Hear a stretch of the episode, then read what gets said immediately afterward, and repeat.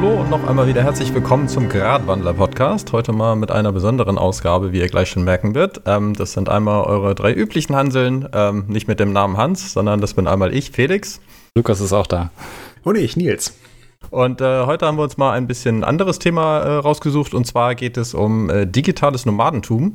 Ähm, dazu kommen wir gleich noch ein bisschen mal, was das genau ist. Äh, hat auf jeden Fall etwas mehr mit Reisen zu tun und dann auch die Frage, ob das eigentlich sich auch nachhaltig äh, realisieren lässt. Und dazu haben wir uns äh, sogar nochmal zwei Leute mit eingeladen, die sich ein bisschen mehr mit dem Thema beschäftigt haben und zwar Adrian und David. Ähm, und ich glaube, die können sich jetzt am besten einmal kurz selbst vorstellen. Genau, ich bin David und hier spricht der Adrian. Und wir sind äh, auf die guten Gratwandler zugekommen, weil wir gerne über das Thema ja, Nomadentum sprechen wollen, beziehungsweise auch einmal die Definition glatt ziehen ähm, wollten. Und häufig, ich weiß nicht, wie es bei euch ist, ähm, hat man ja, wenn man so an digitale Nomaden denkt, das Klischeebild, irgendjemand sitzt am Strand mit einem Laptop auf dem Schoß und macht irgendwie äh, Instagram Online-Marketing oder ist als Influencer unterwegs oder irgendwelche Dropshipping äh, Businesses, die ganz von alleine laufen, der Traum vom passiven Einkommen. Ähm, mhm. Ganz häufig sind es auch ähm, Solo-Freelancer, die irgendwie unterwegs sind. Und ganz häufig sieht man einfach Instagram-Profile, die äh, ein absoluter Traum sind. Ähm, Und eigentlich ein halber Urlaub die ganze Zeit, ne? Absoluter Urlaub die ganze Zeit, äh, nonstop. Ähm, super geil. Äh, bei uns sieht das ein bisschen anders aus. Also wir sind auch wir nennen uns selber auch Nomaden, äh, auch digitale Nomaden, aber ähm, wir sind nicht alleine unterwegs. Das heißt, sowohl Adrian als auch ich sind äh, jeweils mit unserer Frau unterwegs, was schon immer ein Unterschied ist. Ähm, plus sind wir keine Solo-Freelancer, sondern sind eigentlich eher eine ja, fancy Angli Anglizismus, eine Distributed Company. Wir haben beide auch noch nicht so richtig gefunden, wie man es denn schön auf Deutsch sagen könnte. Was aber bedeutet, es sind nicht nur wir beide, sondern neben uns noch drei Angestellte plus äh, Freelancer, drei bis vier, die projektbezogen mit uns arbeiten. Ähm, und Reisen ist für uns so ein bisschen eine Nebensache, was ähm, ja eigentlich organisch gewachsen ist, können wir gleich auch noch mal ein bisschen zu erzählen, aus so privaten Umständen und ähm, wo, wo dann wir auch einen gewissen anderen Anspruch dran haben und Reisen nicht im Endeffekt der primäre, das primäre Ziel ist, sondern Mittel zum Zweck. Wie alt seid ihr eigentlich und äh, seit wann macht ihr das Ganze? Ähm, ja, ich bin äh, 34 äh, tatsächlich dieses Jahr geworden und bin mit meiner Frau, äh, würde ich mal sagen, jetzt knapp zwei Jahre lang ohne festen Wohnsitz, also obdachlos. Ähm, habe davor in Berlin gelebt. Meine Frau hat in Kalifornien gelebt, ähm, aber habe dann ähm, nicht zuletzt, weil David und ich uns eben entschieden haben, äh, unsere eigene Firma zu gründen und die auch von Anfang an, noch bevor sowieso alle nach Hause mussten und aus dem Homeoffice gearbeitet haben, als ähm, ja, komplett remote Firma aufgesetzt haben. Ähm, was bedeutet, dass bei uns alle reisen dürfen und können, äh, aber nicht alle tun. Also wir haben Leute, die sitzen fest in Hamburg bzw. Berlin. Wir haben Mitarbeiter, die sitzen fest in Brasilien. Ähm, und wir haben äh, Leute, die haben keinen festen Wohnsitz und reisen. Aber seit, äh, seit gut zwei Jahren habe hab ich äh, persönlich keinen festen Wohnsitz. Und bist aber dementsprechend auch nicht in, in Deutschland unterwegs, sondern noch ein äh, bisschen weiter, glaube ich sogar, ne? Ähm, wir sind hauptsächlich, halten wir uns in Europa auf. Ähm, wir waren auch schon kurz in Asien, ähm, aber halten uns hauptsächlich im europäischen Ausland auf, äh, um ganz ehrlich zu sein, hauptsächlich aus dem Grund, weil in Berlin die Mieten unheimlich hoch sind und hoch waren. Als mhm. wir gemeinsam nach einer Wohnung geschaut haben und zur Wahl stand, ob wir, ob ich nach San Francisco komme ähm, oder, oder ob meine Frau nach Berlin zieht, haben wir uns beides angeschaut und die Mieten sind äh, unheimlich hoch. Und man kann eigentlich für dasselbe Geld beziehungsweise teilweise günstiger im europäischen Ausland sehr, sehr gut leben. Ähm, wir sind regelmäßig immer noch in Deutschland für ähm, entweder private Angelegenheiten oder noch häufiger eigentlich ähm, geschäftliche Angelegenheiten. Auch das machen wir bevorzugt remote, ähm, also so selten wie möglich, aber sind schon zwischendurch auch noch in Deutschland immer. Okay, und deine Frau ist Amerikanerin, also deswegen wäre sonst San Francisco die andere Möglichkeit gewesen, oder? Genau, genau. Mhm. Wie organisiert ihr eure, eure Wohnorte, eure Domizile? Also worüber findet ihr die? Wenn ihr jetzt mal wieder sagt, okay, wir, wir ziehen jetzt mal weiter, wie, wie findet ihr da, da was? Ja. Ähm, Im Sinne von tatsächlich, wo findest du die Unterkunft oder im Sinne von, wo, woran machst du die Auswahl fest? Naja, also plattformmäßig jetzt. Also ja. wo, wo, ähm. sucht ihr danach? Was ist der erste Anhaltspunkt? Habt ihr da immer Connections oder guckt ihr wirklich also Kleinanzeigen quasi? Ja. Ich glaube, das fängt an, bei welchem Land man aussucht, oder? Das ist richtig. Ja, ja klar. Das ist, das ist richtig. Ähm, unterkunftsmäßig ist es oft Airbnb. Ähm, das findet äh, dann, genau, darauf wollte ich hinaus. Ja. Genau, es ist oft Airbnb. Es gibt ein paar Plattformen, ähm, die das ähnlich machen. Es gibt auch mehr und mehr Plattformen jetzt, die sich eher auf längerfristige ähm, ja, Mieter hm. Spezialisieren, die keine Wochenenden und Tage und so machen. Gibt es auch, haben wir auch schon gemacht zwischendurch. Hm, oftmals ist es bei uns Airbnb und dann aber, und das dürfte jetzt natürlich keinem erzählen, ähm, passiert es oft, dass der Host äh, einen von Airbnb herunterbittet ähm, und dann und man dann eigentlich einen, einen privaten ähm, Deal hm. macht. Äh, Im Endeffekt Airbnb als Kleinanzeigen missbraucht, zu meiner Scham. Aber es ist, es ist doch in den meisten Fällen Airbnb, weil das einfach immer noch das wohl sortierteste ist, um ähm, Privatwohnung zu finden. Keine Sorge, das erzählen wir nicht weiter. Das bleibt unter uns und unseren Hörern. Ja, ja. Das, ach so, da hören noch Leute zu. ja, das genau. Eine, ähm, was, was, was wir auf jeden Fall auch noch machen, also wir waren jetzt, ähm, wir sind im Endeffekt gestartet im März, äh, was so die absolut beste Zeit war dieses Jahr, um eine Weltreise oh, ja. zu starten. Äh, noch eine riesen, riesen Story drumherum, weil wir unsere Wohnung in Hamburg schon äh, weggegeben haben. Das heißt, da gab es eine fixe Deadline, wann die Wohnung weg ist, wann wir dann in Deutschland obdachlos sind. Es gab ein Flugticket nach Thailand, das wurde gecancelt und dann mussten wir im Endeffekt über Nacht haben wir uns entschieden, okay, wir fliegen jetzt eine Woche früher, weil wir ansonsten entweder mit dem Ersparten in Hamburg eine Wohnung unter irgendwie finden müssen, Airbnb oder in Thailand und zu der Zeit und auch rückblickend äh, war es eine richtige Entscheidung, weil Thailand die Situation sehr gut gehandelt hat. Äh, sind wir dann im März nach Thailand und ähm, da war es tatsächlich so, dass über Airbnb, also wir hatten einmal etwas, das sich wie eine Privatwohnung angefühlt hat. Ähm, ansonsten ist es so, dass ganz viele Leute irgendwie inserieren in Facebook-Gruppen. Facebook ist erstaunlich groß noch in Asien. Also selbst die Regierung nutzt es irgendwie, um äh, Ansprachen zu, zu äh, publishen oder ähm, dass man auch einfach rumfährt. Äh, Gerade jetzt in, zu Corona-Zeiten haben ganz viele Leute, die irgendwie Häuser, Wohnungen ähm, vermieten, haben ihre Schilder draußen und kann man im Endeffekt äh, überall mal kurz klopfen, klingeln und ähm, schauen, was einem denn passt. Vor allen Dingen, wenn man dann auch irgendwo ankommt und Entschuldigung, kann ich hier wohnen? ähm, vor allen Dingen auch, wenn man so ein bisschen schauen will, welche, welche Regionen sind denn schön. Und in Europa hat man ja immer schon so ein gewisses Gefühl, wo, wo, wo es denn schön ist, wo es einem irgendwie gefallen kann. Äh, wenn man halt weder die, die Schriftsprache lesen kann, noch äh, die Kultur wirklich versteht, ist das immer noch so zumindest ein erstes Gefühl bekommen, wie funktioniert denn diese Nachbarschaft? Ähm, ist da irgendwie alles, was ich zum Leben brauche?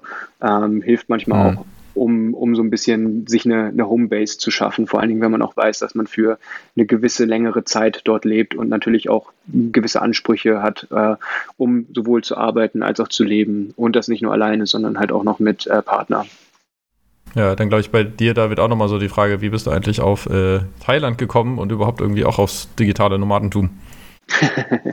ähm, Gute Frage. Äh, eigentlich war der Plan nicht, ähm, dauerhaft in Thailand zu bleiben. Ähm, bei uns war es im Endeffekt so, dass ähm, ich schon eine ganze Weile recht viele Freiheiten hatte als Freelancer beziehungsweise auch als Berater oder Co-Founder von Startups.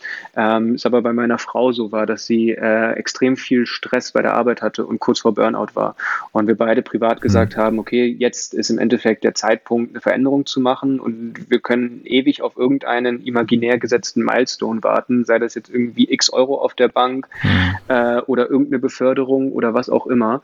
Ähm, aber für uns beide war klar, dass wir ähm, mehr mehr reisen wollten und ähm, zu unserer Hochzeit vor zwei Jahren haben wir uns im Endeffekt Geld gewünscht, um ähm, nach Ecuador zu reisen. Ähm, mein Vater kommt aus Ecuador und ich selber war nur ein einziges Mal da.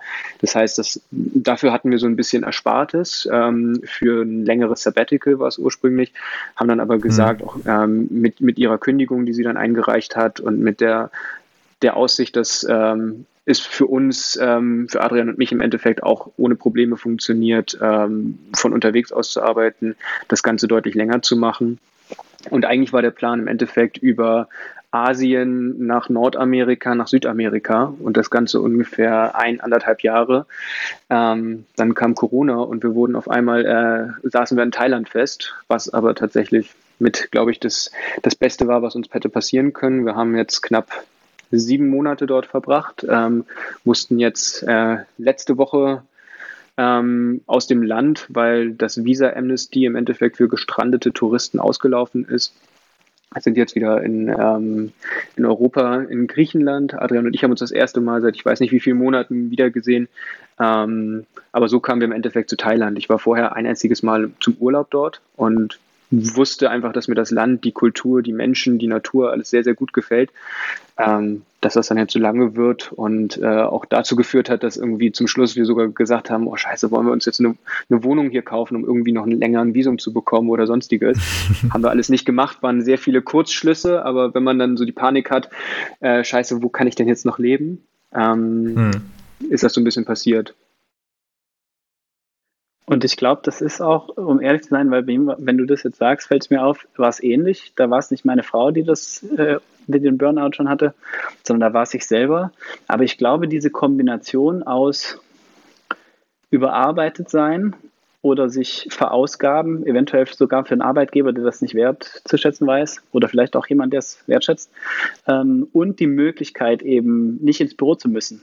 Ähm, das war es zumindest bei mir. Ähm, meine Partnerin zu der Zeit, noch jetzt Frau, hat bei Google Essen umsonst bekommen und war auf der gegenteiligen Seite. Ähm, aber ich war fertig. Ich war von der Agentur, in der ich gearbeitet habe, von der Arbeit, die ich gemacht habe, fertig und habe mir dann einfach dort schon praktisch Homeoffice erarbeitet oder habe gesagt, ey, ich hm. weiter, aber ich mache das von zu Hause als einziger. Das hat noch keiner gemacht. War eine erst Riesendiskussion, da jetzt von zu Hause ist. Aber ich habe gesagt, ich kann. Also das ist, so machen wir das. Ähm, und das ging, lustigerweise. Aber genau diese Kombination hat, glaube ich, dann dazu geführt, komplett zu hinterfragen, brauche ich eine Wohnung? Brauche ich Möbel? Brauche ich einen, einen Wohnsitz mit Besitztum? So, und ich habe das mhm. Gefühl, dass wir jetzt an einem Punkt sind, wo, und deswegen ist, glaube ich, auch äh, diese Frage, ob man das nachhaltig machen kann, beziehungsweise wie man das nachhaltiger machen kann, sehr wichtig ich glaube, das wird jetzt noch bei sehr viel mehr Leuten passieren. Da wird bei sehr viel mehr Leuten hm. noch jetzt die Möglichkeit aufgehen, remote zu arbeiten und gleichzeitig das Licht aufgehen, dass sie sich eigentlich über ihre Leistung verausgabt haben. Das merkt man oft erst, wenn man mal zu Hause bleibt. Ja, Corona hat jetzt ja vieles entschleunigt. Die Leute hatten ein bisschen mehr Zeit nachzudenken und zu überlegen. Ähm, du hast Homeoffice schon gemacht, als du noch in der Firma warst, oder hast dich dann gleich selbstständig gemacht und das alles auf einmal? Also Nein, ich habe erst ähm, meinem, einem meiner guten Freunde, der auch äh, für mich gearbeitet hat, der mit mir im Team war, ähm, und einem dritten ähm, zusammen Homeoffice erkämpft. Ähm, mhm. Wir haben eigentlich eine kleine, ein kleines Satelliten-Office bei uns, ähm, bei uns in der Wohnung aufgemacht, um ehrlich zu sein. So, also die Agentur war dann immer noch da, weil wir waren nicht alle drei zu Hause, bei, in unserem eigenen Zuhause, sondern wir haben uns bei uns im Wohnzimmer getroffen. Und mein einer Kollege, mit dem habe ich auch zusammen gewohnt, mit noch zwei anderen Jungs. Und der andere ist dann bei uns vorbeigekommen und dann haben wir dort eben einfach aufgebaut. Und das hat schon mal entschleunigt. Aber das war immer noch, ähm, ja, immer noch sehr harte Arbeit und sehr lange Abende und Nächte. Ähm, aber es war zumindest dieser erste Schritt zu merken, okay, du kannst, ähm, das funktioniert, du musst da nicht hingehen. Und mhm. wenn das am Anfang, wenn alle sagen, es funktioniert nicht, wenn du das wirklich möchtest und, und wenn du das richtig machst, dann lieferst du trotzdem deine Arbeit ab und dann sind immer noch alle glücklich. Ähm, und du brennst nicht ganz so schnell aus vielleicht. Ja, der, ich meine, wenn man sagt irgendwie, okay, ihr nehmt euch eines neuen äh, Themas an oder der, der Remote-Arbeit und sagt irgendwie, wenn alle sagen, es wird schwierig oder geht nicht, dann äh, setzen wir das Ganze trotzdem nochmal mit um. Führt so ein bisschen sozusagen mit zum nächsten Thema. Ihr habt jetzt ja auch äh, einen Grund, warum ihr dann konkret mit in diesen Podcast irgendwie mit rein wollt und dementsprechend, was ihr mit eurer Arbeit bewirken wollt. Vielleicht könnt ihr dazu ein bisschen mal was sagen, weil sich das glaub, sicher, glaube ich, auch im Laufe der Zeit ein bisschen verändert hat. ähm, ja, äh, David und ich haben Missionary so nennen wir uns als Firmierung, äh, Missionary gegründet mit der Idee, ähm, dabei zu helfen, eine Welt zu erschaffen, in der man seine Kaufentscheidungen eigentlich nicht mehr groß durchdenken muss. Ähm, aus dem simplen Grund, weil alle Unternehmen standardmäßig ähm, bewusstes Verhalten an den Tag legen und bewusst agieren. Also wir haben die Idee, äh, dass wir irgendwann in naher Zukunft eine Welt vorfinden, gemeinsam schaffen, ähm, wo du alles kaufen kannst, wo du jedem dein Geld geben kannst, ähm, ohne dass du Angst haben musst, dass der vielleicht heimlich äh, die Wälder abrodet, dass der vielleicht heimlich äh, Kinder nähen lässt, statt das von Erwachsenen machen zu lassen und ähm, so weiter und so fort. Das war eigentlich, das ist äh, unser großes Anliegen, ähm, da mitzuhelfen. Und das machen wir, indem wir ähm, Beratung anbieten, ähm, Firmen und, und äh, Unternehmer beraten, indem wir innovative Lösungen ähm, schaffen und dabei helfen, die zu entwickeln und auch selber Produkte entwickeln. Das heißt also, dass ihr gar nicht so sehr auf den Endanwender abzielt, dass der seine Gewohnheiten ändern soll, sondern ihr sagt, ihr wollt das System und irgendwie vielleicht auch einzelne Firmen schon so verändern, dass ihr das Ganze von vornherein schon mitbringt.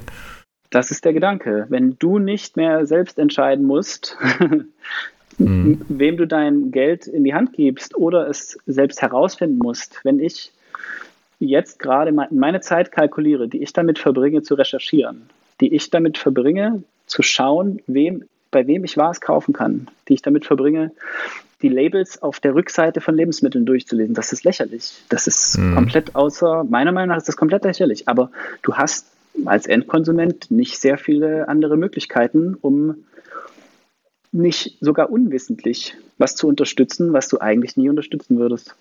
Ja, wenn der Lieferkette dann irgendwann im fünften oder sechsten Glied oder sowas, da gibt es ja auch irgendwie Lieferkettengesetz oder sowas gerade in Deutschland zu dem Thema. Ähm, wenn ihr von eurer Firma her das Produkt so anbietet, geht das dann, also seid ihr weltweit aktiv oder interessieren sich überhaupt so viele deutsche Firmen für das Thema oder wo liegt eigentlich dann hauptsächlich euer Kundenstamm? Äh, wir sind tatsächlich international unterwegs. Ähm, wir haben äh, zwei, drei feste Kunden aus Deutschland, ähm, sind jetzt aber gerade, daher passt das Nomadentum im Endeffekt auch sehr stark am international expandieren und ähm, schauen auch gerade, also wenn Adrian sagt, irgendwie wir entwickeln selber Produkte, sind jetzt gerade im Endeffekt daran, dass das, was wir momentan noch sehr viel händisch machen, wir so ein bisschen automatisieren und besser skalieren können, dadurch, dass ähm, ich selber gesehen habe, der asiatische Raum, was dort einfach passiert und auch ein bisschen mit einer anderen Brille als jemand, der für drei Wochen irgendwie im Urlaub dort ist, ähm, das Ganze beobachtet hat. Ähm, plus haben wir jetzt noch Kontakte nach Afrika bekommen, wo wir halt auch gesehen haben, es sind einfach viele Regionen, die jetzt initial nicht der, der, das Ziel wären, wenn man sagt, wir brauchen jetzt ähm, einen Kundenstamm, die direkt super viel ähm, Geld haben und sehr viel investieren können, aber da sind super viele Menschen, für die Unternehmertum auch jetzt gerade durch die, ähm, die Corona-Krise eigentlich der beste Weg aus der Armut sind und ähm, wo wir eine Möglichkeit sehen im Endeffekt, dass das Wissen, die, die Skills, die wir uns aufgebaut haben für Agenturen, für Startups, ähm, das weiterzugeben und Leuten zu helfen, es besser zu machen, weil, also sagen ja relativ viele irgendwie angefangen vom World Economic Forum zu ähm, ganz vielen Beratungen, dass halt jetzt der perfekte Zeitpunkt ist, um einen ähm, Reset zu machen, um einfach nicht, nicht das alte Normal wiederherzustellen, sondern um hm. ein besseres Normal zu schaffen, weil jetzt gerade alles runtergefahren ist. Und natürlich geht es jetzt vielen Leuten schlecht und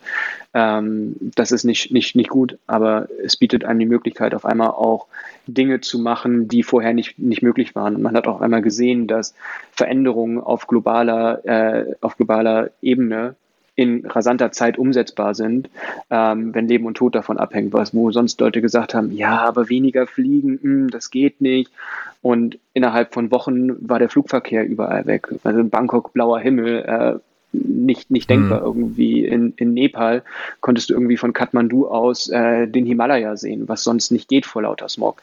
Ähm, das sind alles so Dinge, da spielen jetzt gerade relativ viele Faktoren mit rein, aber wir glauben auch einfach für uns und es macht uns halt auch viel mehr Spaß, dass es, es uns mehr bringt und ähm, allgemein der Menschheit mehr bringt, wenn wir das, was wir machen, nicht nur exklusiv irgendwie für die solventen, guten deutschen Unternehmen machen, ähm, hm. sondern im Endeffekt so aufsetzen, dass wir möglichst vielen Unternehmern äh, helfen können, die einfach Bock haben, eine positive, eine positive Veränderung herbeizuführen, um es dann im Endeffekt auch möglichst vielen Endverbrauchern leichter zu machen.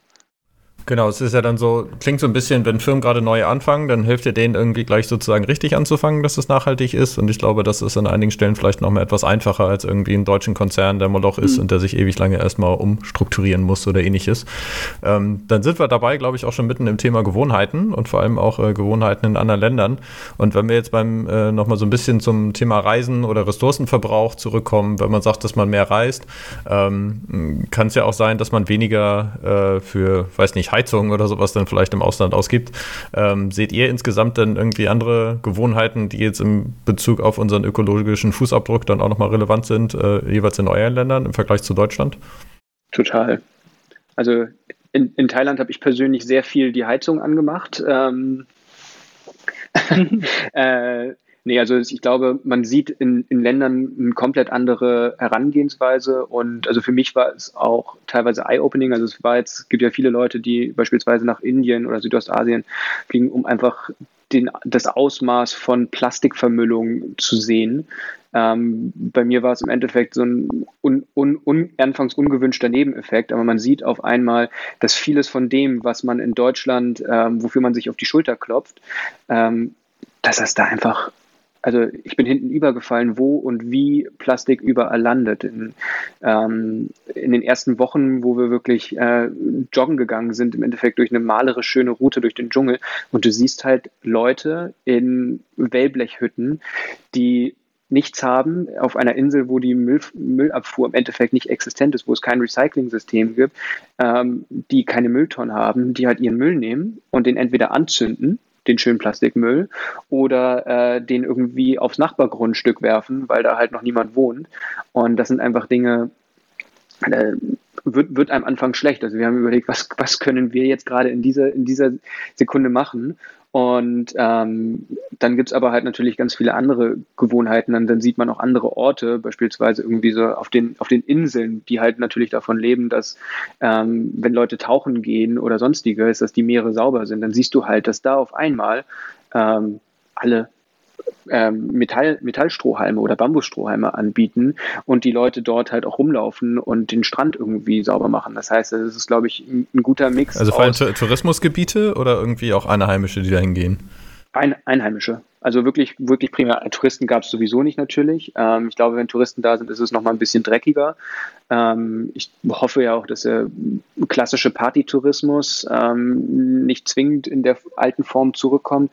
Ähm, aber für die Einheimischen ist es halt schon, also zumindest die, die auch davon leben, also jetzt die Leute, die beispielsweise eine Tauchschule betreiben oder so, ähm, für die ist das die Lebensgrundlage. Wenn, wenn das Riff abstirbt, hm. wenn die Korallen äh, ausbleichen, ähm, wenn die Leute keine Lust mehr haben, tauchen zu gehen, weil sie irgendwie äh, denken, da ist eine Feuerqualle, aber es ist nur eine Plastiktüte, die irgendwie aus Afrika rübergeschwommen mhm. ist, ähm, dann will natürlich auch keiner mehr tauchen. Und entsprechend geben die Leute dort dann halt auch ein bisschen mehr versus ähm, je nachdem, wo man ist, ähm, für die beispielsweise Millionen von Streetfood-Verkäufern, also so eine Restaurantkultur wie jetzt in Europa gibt es ja in, in Thailand einfach nicht, aber Streetfood hat irgendwie jeder so ein wunderschönes Bild vor Augen. Ähm, für die ist Plastik die einzige Alternative. Also wenn man auf einem Essensmarkt ist, du holst dir einen Curry, die packen das in eine Plastiktüte, verschließen die Plastiktüte mit einem Gummiband and that's it. Wenn du noch einen Reis dazu willst, kriegst du den halt auch in einen Plastikbeutel. Und ähm, das ist nochmal ein, ein Ausmaß, also da kann man auch als Privatperson, äh, wenn du hinkommst und denen irgendwie eine Tupperdose hinhalten würdest, würden sie halt ihren Plastikbeutel nehmen und den Plastikbeutel in die Tupperdose tun und sagen, hier, bitte. ähm, das heißt, das sind also so Sachen, da muss von oben ein Druck kommen. Da muss im Endeffekt das Plastik verboten werden und es muss eine Alternative geben. Und ich meine, es gibt momentan äh, viele Unternehmen, die irgendwie an, an sauberem oder zumindest recycelten Plastiklösungen arbeiten. Aber beispielsweise so aus Maisstärke würde das gar nicht funktionieren, weil das sich ab, ich weiß nicht wie viel Grad ähm, Temperaturen mit Wasserdampf fängt das an sich zu zersetzen. Das heißt, irgendwie ein warmes Curry reinmachen, geht schon mal nicht. Ähm, aber, mhm, aber das ja, ist das ja so ein bisschen Müll und vor allem Plastik, aber irgendwie, also ich habe im Kopf, Fleischkonsum ist potenziell nochmal ein bisschen anders und wenn du aber nur Streetfood hast, dann musst du ja auch kein Restaurant heizen, irgendwie im Winter, ähm, dementsprechend weniger Heizkosten, Platzkosten oder sowas. Auf jeden Fall. Es ähm, gibt auch ein paar Sachen, wo die besser sind als die Deutschen. Ja, also grund, grundsätzlich muss man tatsächlich sagen, dass, ähm, haben wir auch mal geschaut, der, der, der die CO2-Emissionen von Thailand liegen bei, ich würde sagen, knapp knapp vier plus minus, je nachdem, was für Quellen man irgendwie jetzt gerade anschaut, versus den, ich weiß nicht, was es jetzt bei Deutschland ist, irgendwo so zwischen neun und elf äh, haben wir gefunden. Also das ist deutlich weniger. Ähm, es wird natürlich also, also Tonnen CO2 pro Person pro Jahr, oder? Genau, genau, genau. Okay. Ähm, das ist natürlich schon mal deutlich weniger. Plastik ist ein riesengroßes Problem, ähm, aber die Essensgewohnheiten, die Portionen sind auch ganz anders und ganz häufig wird halt auch einfach direkt ähm, mit, mit regionalen Sachen ähm, gekocht. Also wenn es ist unvorstellbar, dass halt im Endeffekt die Streetfood-Leute ähm, dass, dass die das irgendwo äh, aus dem Ausland sich herkarren lassen, ähm, außer mhm. vielleicht irgendwie äh, den großen Sack Reis, den sie da haben. Aber ansonsten war es halt auch gang und gäbe, dass im Endeffekt, wenn man irgendwo bei einem Stand war und man hat was bestellt, was die nicht hatten, dass sie im Endeffekt gesagt haben, nee, haben wir nicht. Oder dass sie gesagt haben, warte mal ganz kurz, zwei Stände weiter irgendwie zum Obst, Obsthändler gegangen sind, sich die Sachen geholt haben und dann ähm, das quasi direkt frisch, frisch zubereitet haben. Was halt, glaube ich, auch etwas ist. In Deutschland wäre das nicht wirklich möglich, weil dann wieder äh, Gesetze und Auflagen kommen würden und das äh, Gesundheitsamt vor der Tür stehen würde. Aber ähm, in die Richtung passiert auf jeden Fall auch viel. Und generell, also Fleischkonsum, es wird viel Fleisch gegessen und es ist häufig für die, für die Thais auch undenkbar, äh, zumindest wenn es Streetfood angeht, Dinge ohne Fleisch zu kochen. Also sie waren verwirrt, wenn wir dann irgendwie gesagt haben, bitte irgendwie äh, ohne Fleisch. Es gibt auch im Thai keinen richtigen Begriff für vegetarisch. Äh, es hm. gibt einen Begriff, der eigentlich im Endeffekt sagt, ohne Fleisch und sehr gewürzlos. Das heißt, äh, damit kommen die im Endeffekt, äh, sind sie relativ schlecht zurechtgekommen. Tofu hat ganz gut funktioniert, aber die Portionen sind deutlich kleiner. Also als wir die erste Woche in Griechenland waren, habe ich lustigerweise mir direkt eine Magenverstimmung geholt, weil die Portionen hier einfach so gigantisch groß sind im Vergleich zu, zu Thailand. Äh, ist auch ganz lustig, dass man sechs, sieben Monate Asien macht, wo alle Angst haben vor ähm, allem, was dann so mit dem Darm passieren kann. Und, und du kriegst es dann in Rückkehr nach Europa, ja. Genau, ich habe auch was von gehört von äh, Austauschschülern, die kamen, glaube ich, aus Indonesien oder so und dann, äh, waren dann in Deutschland und dann sollte jeder von denen irgendwie eine, eine Studie zu einer unterschiedlichen Religion machen, weil das ja irgendwie auch schon mal ein größerer Unterschied ist. Und die einen haben dann irgendwie Vegetarier genommen, weil sie gesagt haben, die sind manchmal auch so irgendwie besessen wie eine Religion oder so. Und das kennen sie halt in ihrem Heimatland selbst nicht. Genau. Und irgendwie zum, zum Thema irgendwie äh, Sachen von mal nebenan holen. Also ich, in, in Hamburg gab es das ja gerade jetzt, dass irgendwie jetzt Kreuzfahrtschiffe den Rest ihrer Nahrung irgendwie auch spenden dürfen, weil sie vorher, äh, also an, an Tafeln und sowas, weil, mhm. weil sie vorher als Drittländer galten. Und dementsprechend hast du dann internationale Grenzen sozusagen, die du dann überquert hast für das Essen. Ja, Wahnsinn. Auch schräg. Ja, ich glaube, da sieht man auch den größten Unterschied oder einen großen Unterschied. Also wenn man, wenn man sich zu Europa, europäisches Ausland anschaut und da mal ein bisschen länger Zeit verbringt, statt nur hinzureisen, merkt man, dass sich doch unterscheidet, wie die Leute zu Fleisch zum Beispiel stehen oder zu Essen an sich. Und dass der Deutsche halt doch, deswegen bestimmt auch die fast zwölf Tonnen, ähm, der hat eine größere Wurst. Der hat immer Wurst im Kühlschrank. Der hat immer und auch die Qualität vom Fleisch ist eine andere. Da hat der Portugiese, der hat halt selbst im Discounter, hat der Fleisch, das wurde mit Gras gefüttert. Ähm, kann man jetzt moralisch denken, was man möchte, so, das Rind wird trotzdem geschlachtet. Aber wenn man das nachhaltig macht und die in, im richtigen Rhythmus im Kreis laufen, ähm, dann bindet der Boden im besten Fall noch ein bisschen äh, CO2. Wenn du natürlich alle nur mit Getreide in der Mast holst und die die ganze Zeit zu günstiger Wurst machst, ist das eine andere ja, eine andere, ein anderer Bezug zum Fleisch und Wurst. Wurst zählt ja in Deutschland nicht mal als Fleisch so richtig. Wurst ist ja. Ja, vor allem die, die Transportwege ja so sind ja auch nochmal, also du hast ja noch Transportwege dabei, die halt auch den CO2-Footprint dabei komplett eskalieren lassen bei, genau. bei den mhm. Konsumgütern, die wir haben. Ähm, wenn das da vor Ort ist, dann kann man nicht ganz ausschließen, dass es nicht unter Umständen vielleicht nachhaltig möglich ist. Genau. Muss man auch sagen, es ist natürlich schwierig, äh, Rinder jetzt als Beispiel äh, über Weidehaltung ja. abzuwickeln, wenn es im Winter kalt wird oder das halbe Jahr oder das ganze Jahr relativ kühl ist. Ähm, das ist jetzt nicht, das ist nicht, das kann nicht jeder, aber wenn man es nicht kann, dann ist die Frage, ob man dann die größte Wurstnation sein muss. Hm. Frag ich mich zumindest. Doch, doch. Ja, dann Biernation, ne? Äh, Kohlen, äh, Kohlensäure ist ja, glaube ich, auch CO2 im Bier, oder nicht? Aber ja, was, was zum Glück äh, nicht ins Gewicht fällt, was Klimagase angeht. Bei Fleisch kommt natürlich dann auch noch hinzu, dass die Weidefläche, mit der man die Rinder gefüttert hat, wenn man jetzt, sagen wir mal, kein Rindfleisch essen will oder weniger Rindfleisch, dann könnte man aus so einer Weidefläche einen Superacker machen und dort äh, 20 mal so viele Kalorien an äh, pflanzlicher Nahrung rausbekommen, als man aus dem Fleisch rausbekommen hätte. Also hm nachhaltig ist, ist schon allein durch die Mathematik ein bisschen schwierig mit Fleisch. Also na, Fleisch wird nie äh, auch nur annähernd daran kommen, aber es, es macht trotzdem, ich glaube, der, also der, das, das ist ein großer Teil des Footprints, das, ist, das sind die Transportwege, die einfach nicht da sind. Also mhm. das ist halt ein völlig anderes Produkt am Ende und das macht schon was aus, aber es ist nach wie vor im Vergleich zu, äh, ja, zu pflanzlicher Ernährung natürlich nicht vergleichbar. Ja, es gibt da sehr, sehr inhärente Probleme mit Fleisch. Äh, hört euch die Flexitarismus-Folge an. Von uns, um Details zu erfahren. Shameless Plug. Ja, Absolut Genau, die zweite Folge. Genau, ich habe aber jetzt auch noch mal ein bisschen die Frage, also Adrian, du kannst gerne, wenn du auch noch mal andere Eindrücke hast, die irgendwie auch noch mal mit zu ergänzen. Für mich wäre sonst auch ein bisschen die zusätzliche Frage, ähm, wenn ihr dann jetzt als Europäer dann irgendwie da im Ausland lebt und dementsprechend potenziell einerseits zur besser verdienenden Gesellschaft äh, gehört, weil ihr irgendwie immer noch ein deutsches Salär habt, ähm, und äh, dann vielleicht aber auch schon ein bisschen anderen Lebensstil oder versucht, ne, mit weniger Fleisch und so weiter zu leben. Ähm, wie würdet ihr dann euren privaten eigenen äh, Lebensstil denn dann jetzt mit Deutschland vergleichen? Irgendwie könnt ihr da ökologischer leben als in Deutschland oder wird das schwieriger oder? Hm. Äh, interessante Frage. Ähm, ich persönlich auf jeden Fall. Ähm, wir haben unseren Footprint mal überschlagen, so. Das war für mich super interessant zu sehen.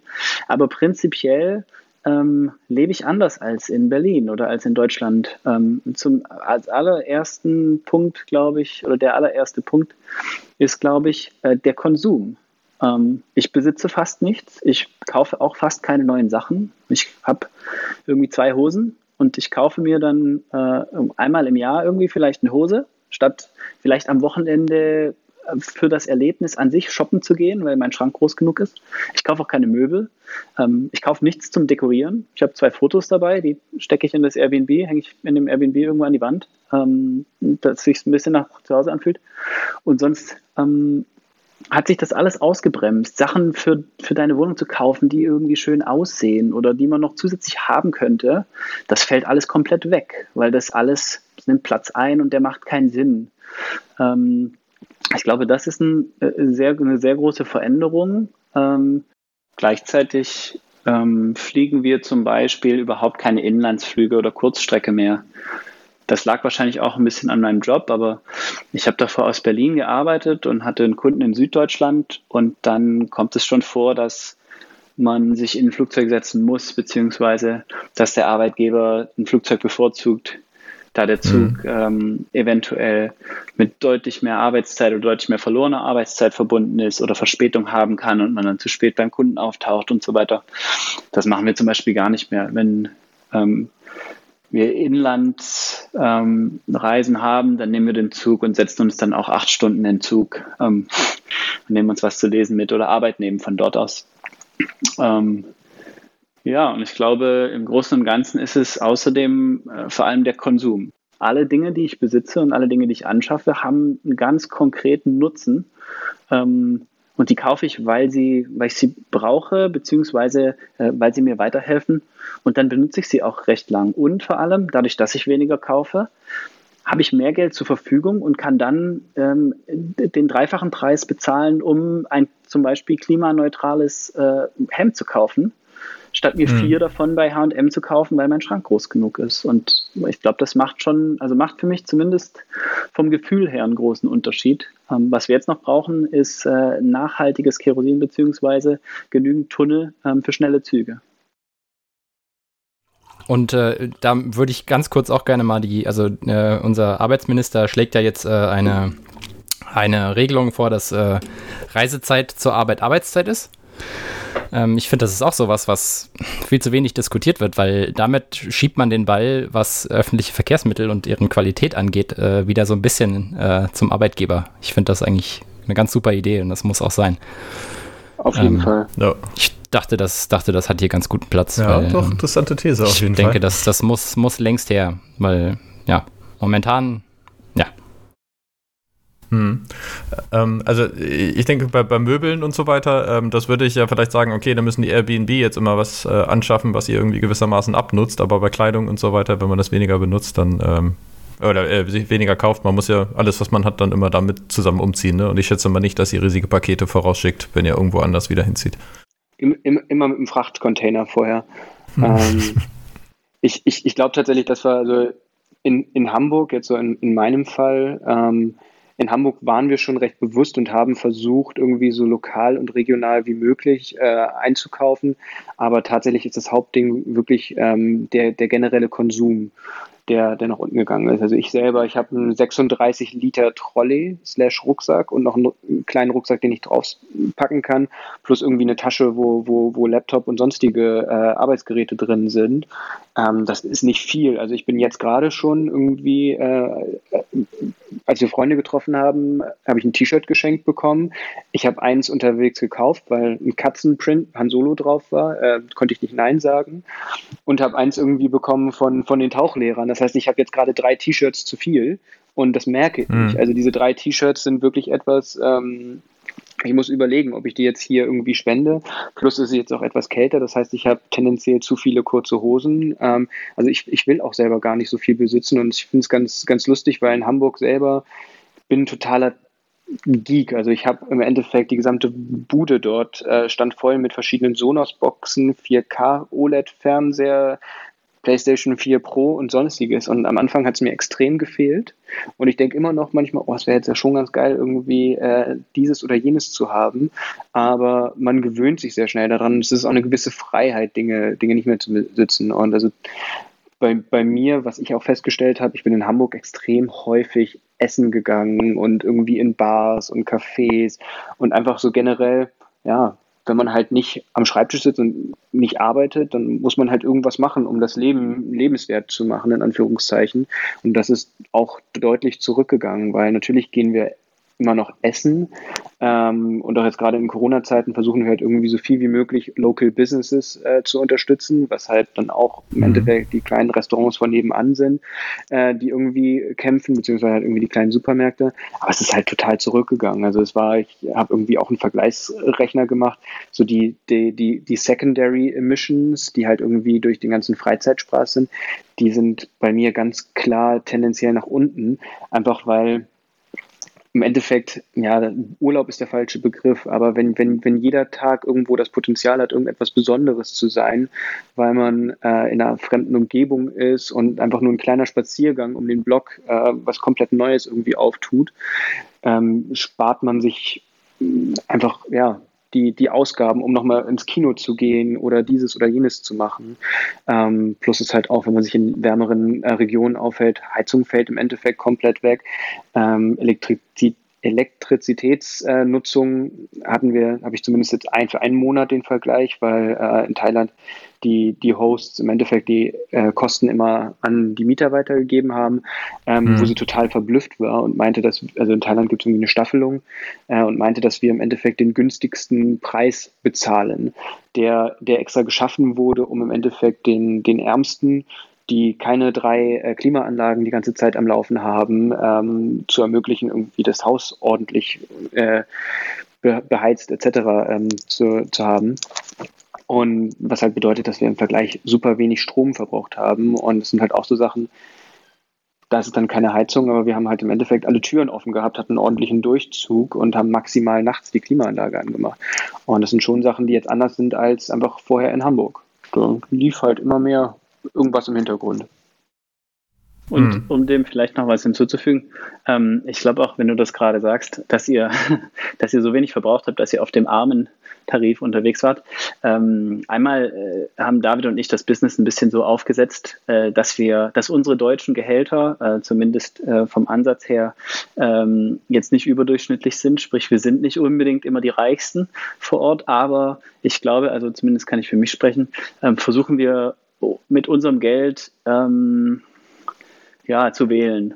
mit unserem Geld so umzugehen, dass wir das jemandem in die Hand drücken, wo wir das Gefühl haben, das ist der Richtige. Und ich glaube, das kann man auch beim Reisen und das müssen wir alle, glaube ich, vor allem die vielleicht mehr reisen wollen als andere ähm, oder mehr reisen müssen, wenn es äh, um die Arbeit geht, das müssen wir alle machen. Und das fängt an bei den ähm, Airlines, die sich unterscheiden, wie viel CO2 sie ausstoßen. Ähm, das geht weiter bei den Airbnbs und da kannst du schauen, ob derjenige jetzt super viel Dekoration hat. Die habe zwar nicht ich mhm. gekauft, aber wenn ich dem das Geld in die Hand drücke, dann unterstütze ich den. Wenn ich zu dem anderen gehe, hypothetisch kannst du den anschreiben und vorher fragen, ob er dir bitte die, äh, die Energieeffizienz vom Kühlschrank und der Waschmaschine sagt. Vor allem, wenn du dort ein paar Monate bleibst, wenn du da nicht fürs Wochenende hingehst. Ähm, und vielleicht macht das am Anfang nicht viel, aber wenn da alle danach fragen und wenn alle, ähm, glaube ich, regelmäßig ähm, darauf achten, dann verschiebt sich der Markt, dann verschiebt sich automatisch das Angebot, einfach weil die Nachfrage danach da ist. Und das versuchen wir zumindest relativ äh, strikt zu machen, zu sagen, wir, unser Geld ist unsere Stimme, zusammen mit unserer Stimme, hoffentlich. Ähm, und das wollen wir, wollen wir dahin geben, wo wir das beste Gefühl haben. Ja, und ihr habt dann, äh, also du meinst das wahrscheinlich mit Konsum, nicht im Sinne von ihr investiert in andere Startups oder sowas und gebt denen dann das Geld, sondern wirklich in eurem täglichen ähm, Ausgaben. So. Ein, bisschen, ein bisschen beides. Ähm, also wir investieren auch nur äh, nachhaltig. Also wir haben unser Geld auch nur angelegt bei, ohne Werbung machen zu wollen, Tomorrow Bank ist großartig. Ähm, Hamburger Startup, um sein Geld dort abzulegen. Ähm, die kompensieren sogar noch deinen Fußabdruck ähm, und äh, legen das Geld vor allem mhm. nachhaltig an. Wir haben zusätzlich auch noch ein paar andere Anlagen, ich und meine Frau jetzt persönlich, die alle in Richtung ähm, ja, Nachhaltigkeit gehen, äh, beziehungsweise sehr stark auf Nachhaltig Nachhaltigkeit begrenzt sind. Ähm, aber jetzt gerade meinte ich eher tatsächlich wirklich dein Konsum. Ähm, mhm. Und das geht so weit, dass du sagen kannst, und das merkst du natürlich erst, wenn du eine Weile reist, aber dass du sagen kannst, ähm, in Portugal äh, kriegst du super easy äh, voll elektrische Taxen und Uber. Kein Problem. Und Recycling. Okay. Ähm, äh, System ist da. So, du kannst, dein, kannst deine Sachen recyceln. Hm, äh, Griechenland, wo wir jetzt gerade sind, ist so ähnlich. So, jetzt wenn man mal Klima und vielleicht Vibe und so ein bisschen äh, andenkt, ähm, aber da ballern alle mit ihren alten Benzinern rum. So, und Recycling gibt's, aber alle schmeißen alles in irgendwelche Tonnen rein. Dann kannst du natürlich sagen, dann gehe ich das nächste Mal lieber in das andere Land. Also nicht mal nur das Airbnb, das du auswählst oder den, die Fluggesellschaft, die du auswählst, sondern wirklich auch das Land, das du auswählst. Und da kann man sich jetzt streiten, ob man sagen müsste, eigentlich den Unterentwickelten, da muss man mehr hin, dass die das Geld haben, das zu machen. Oder ob man sagt, man geht dahin, wo es schon richtig ist, solange bis die anderen merken, dass ihnen die Leute weglaufen und dann recherchieren, was denn die anderen vielleicht richtig machen und das dann auch machen. Hm. Ja, also ich hätte jetzt äh, zum, um den Blog irgendwie nochmal ein bisschen rund zu machen, bevor wir spezifisch vielleicht auch ein bisschen mehr zum Reisen, Homebase und sonst was kommen. Aber die Frage, ähm, ich meine, ein bisschen seid ihr schon darauf eingegangen, aber inwieweit, wenn man versucht, nachhaltig zu leben, irgendwie, wenn man das vergleicht in Deutschland oder im Ausland, kann man überhaupt so nachhaltig leben, wie man das in Deutschland könnte oder vielleicht sogar besser oder weniger? Also ich meine jetzt mit Klimaanlage und Heizen und so weiter, das spielt sich ja gewissermaßen so ein bisschen gegenseitig potenziell aus, oder? Ja, das tut es, das tut es tatsächlich. Und es ist, ich glaube, der ähm, die Antwort darauf ist das könnte, das du erwähnt hast. Weil ich sehe in Berlin Leute, die sich, die, die komplett mit dem Kopf schütteln, wenn sie sehen, dass ich zu Hause den Müll sortiere. Und denken, ach, guck mal, der Schwabe. So, was halt lächerlich ist. Du, wir haben das beste System, wir haben noch eine extra Tonne und dann noch eine für Batterien, aber dann musst du es halt auch benutzen dann muss das halt auch machen.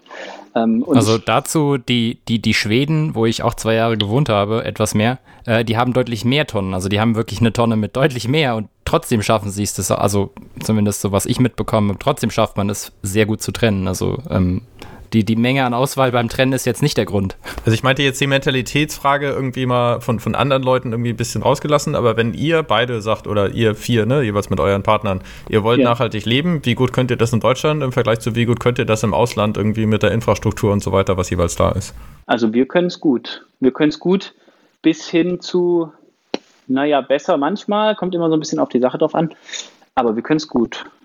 Ja, ja würde, glaube ich, auch sagen. Also es ist bei uns, es, es, es, es nimmt sich jetzt nicht merklich, ähm, also es gibt Dinge, die sind besser, es gibt Dinge, die sind schlechter.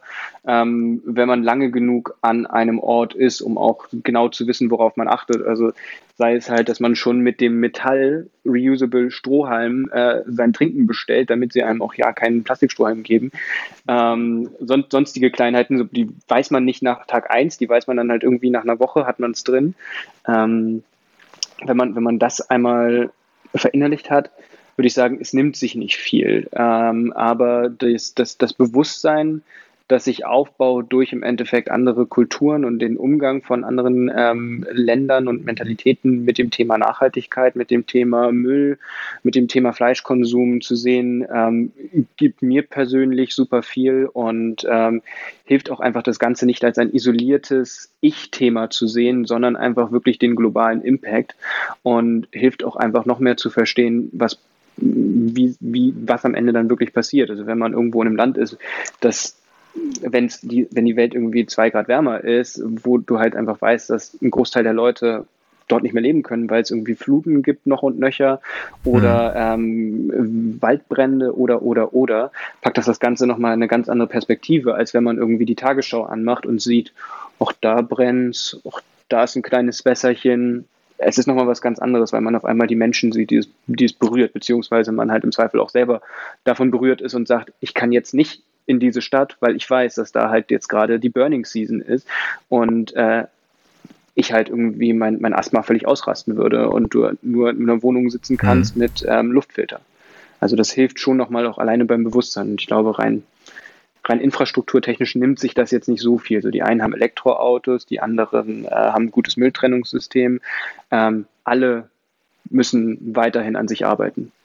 Man muss auch zusätzlich sagen, wenn ich jetzt drüber nachdenke, dass David und ich beide natürlich jetzt äh, wahrscheinlich ein bisschen Sonderfall sind, weil wir eigentlich von Natur aus äh, darauf trainiert sind, äh, Problemlösungen zu sehen. Sprich, wenn du natürlich jetzt im Urlaub bist oder dich beim, während du nomadisch lebst, verhältst, als wärst du im Urlaub und dann sagst, ja gut, aber wieso, ich weiß nicht, was auf Griechisch keine Tüte bitte bedeutet, ähm, statt das, statt das anzugehen, dann, dann wird es schon schwieriger. Du musst auf jeden Fall hm, ein bisschen mehr Energie verwenden, um nachhaltig zu leben, weil du natürlich teilweise die Sprache nicht sprichst, weil du natürlich teilweise die Sitten nicht kennst, weil du natürlich teilweise nicht weißt, wo sind denn jetzt hier die Glascontainer.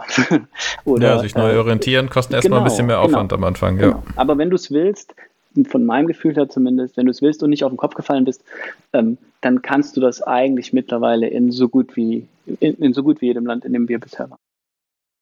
Wäre vielleicht auch mal eine Geschäftsidee, so einen nachhaltigen Reiseguide irgendwie für jeweils äh, alle Länder der Welt irgendwie aufzumachen mit einerseits ein paar Vokabeln oder auch, äh, wie sieht das Mülltrennungssystem und sonst was aus? Ja, definitiv. Wir schreiben da schon fleißig mit, so wo es, was gibt, auch für uns selbst dann, aber das ähm, könnte gut passieren, dass wir da äh, irgendwann in mittlerer Zukunft was äh, veröffentlichen zu dem, was wir so in Erfahrung gebracht haben. Cool, dafür bin ich auf jeden Fall gespannt. Und aber auch wenn ihr sagt, man muss am Anfang ein bisschen mehr Aufwand dafür äh, aufwenden, wenn man Sachen nachhaltiger gestalten will, gibt es denn jetzt auch irgendwelche anderen Sachen, die aus diesen Ländern, ähm, die ihr übernommen habt, weil ihr, also dass ihr eure eigenen Gewohnheiten geändert haben, weil ihr gesagt habt, das läuft im anderen Land besser und das kann man vielleicht mal als Denkanstoß vielleicht auch für Deutsche aufnehmen oder so? Ja, also ich war, muss ich zu meiner Schande gestehen, ich war in Berlin, äh, glaube ich, noch nie auf dem Wochenmarkt. Ich war immer im Biomarkt. Der hat zwar natürlich, der hat natürlich auch äh, jetzt bessere Produkte, aber der hat dann das Licht an oben und der hat dann auch noch eine Heizung und eine Klimaanlage und ein Kühlregal und so weiter. Plastikverpackung, ähm, ja. Hat Plastikverpackungen, so auch wenn wir dann selber unsere Jutebeutel mitbringen, ist trotzdem noch viel Plastik. Ähm, seit wir reisen, äh, ist somit einer der ersten, ja, Riten oder einer der ersten Dinge, die wir tun, äh, zu schauen, wo und wann denn der Wochenmarkt stattfindet. Und dann dort auch unsere, unsere Sachen zu kaufen. Das habe ich vorher, weiß ich, um ehrlich zu sein, nicht so richtig warum, aber das habe ich in Berlin nie gemacht. Hm. Ja. Und David, glaube ich auch was? Ich glaube, ich glaube, bei uns ist äh, eines, eines der, es geht auch in Richtung Einkaufen. Ähm, in Hamburg war es ganz häufig noch zu unserer Schande so, dass wir immer wieder irgendwelche Dinge, weil wir einen großen Kühlschrank hatten, hatten, die entweder abgelaufen sind oder irgendwie schlecht geworden sind. Und es hat uns jedes Mal aufs Neue aufgeregt. Und es hat, hat mir im Herzen wehgetan, wenn irgendetwas, äh, wenn man merkt, so scheiße, schon wieder zwei Wochen vergessen. Ähm, und das hat sich jetzt total verschoben. Das ähm, kam auch so ein bisschen, also wir haben davor mal extrem viel gegessen, halt die guten deutschen Portionen. Und ich glaube, durch die einfach die Portionen, die man in Thailand vorgesetzt bekommt, innerhalb von einem halben Jahr, irgendwie haben wir unsere Ernährung ein bisschen umgestellt und ähm, kaufen entsprechend wirklich auch, also sind recht gut darin geworden, nur noch das einzukaufen, was wir tatsächlich auch brauchen, ähm, Mengen zu kochen, die wir auch tatsächlich essen. Und ich glaube, das ist auch etwas, was wir gelernt haben, weil im Endeffekt, ja, wenn du halt weißt, du bist ein, zwei Monate an einem Ort, und dann gehst du halt irgendwann nur noch einkaufen und sagst halt, okay, was brauche ich denn jetzt noch? Und äh, rechnest aber auch wirklich genau für den Zeitraum, was esse ich denn jetzt noch in diesen vier Tagen? Ähm, hm. Weil den Rest willst du nicht wegwerfen und du willst ihn auch nicht ähm, irgendwie mitschleppen müssen. Heißt, ähm, man wird sehr viel bewusster mit den Einkäufen, mit, mit Vorkochen und mit sonstigen Geschichten, äh, was hm. wir irgendwie in Hamburg nie so richtig geschafft haben. Aber heißt das, dass ihr dann am Ende äh, insgesamt seltener oder häufiger einkauft? Äh, tatsächlich eher auch seltener, muss ich sagen. Ähm, einmal am Anfang ein Großeinkauf, auch irgendwie, wie Adrian gesagt hat, im Endeffekt versuchen ähm, zu gucken, wo, wo man im Endeffekt Gemüse etc. herbekommt und ja, so mhm. Sachen, die nicht verderblich sind, irgendwie Reis, so viel, wenn man irgendwie drei Monate da ist, äh, kann man einen guten Kilosack holen, dass man irgendwie nicht mehr mehrmals 200 Gramm äh, irgendwie sich holen muss und dann im Endeffekt wirklich nur noch die Sachen nachkaufen, ähm, die benötigt sind, idealerweise auch frisch und ähm, dann passt das eigentlich für uns. Plus halt irgendwie ein Mix aus im Endeffekt sich cool, coolen Restaurants raussuchen, die auch schon den Fokus auf äh, Nachhaltigkeit haben, die irgendwie vegetarisch, vegane Sachen haben, hm. ähm, die man dann auch noch unterstützt, was jetzt auch, glaube ich, gerade einfach in der Corona-Zeit noch, noch mal extra Spaß macht, weil halt einfach weniger Leute in den Restaurants sind, man halt auch eine Chance hat, irgendwie mit den Besitzern in Kontakt zu kommen und wir auch gerade dadurch, dass wir nicht nur als Touristen unterwegs sind, sondern halt auch teilweise eine Businessbrille aufhaben, ähm, ganz andere Gesprächsthemen haben. Also macht, macht mir persönlich auch einfach sehr viel Spaß, ähm, als vorher irgendwie planlos durch den Edeka zu laufen nach Feierabend und irgendwie alles einfach in den Einkaufswagen nach Hause und ja, dann hast du halt irgendwie tonnenweise da, die noch ein halbes Sachen da, die noch nach einem halben Jahr irgendwie äh, in der Speisekammer rumstehen, wo du halt gar nicht mehr weißt, woher die kommen, ob das jetzt irgendwie ein Geschenk von Mutti war oder äh, aus einem Fresskorb oder selber geholt.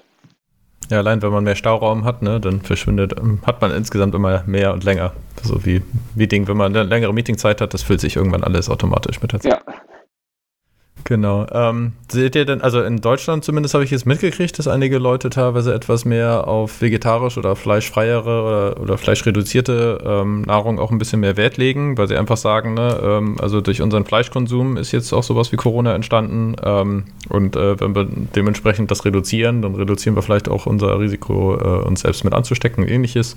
Ähm, habt ihr irgendwelche Veränderungen grundsätzlich zu mehr Nachhaltigkeit auch in den Gesellschaften, wo ihr seid, irgendwie gesehen? Oder ist das gleichbleibend? Bleibend über die Jahre?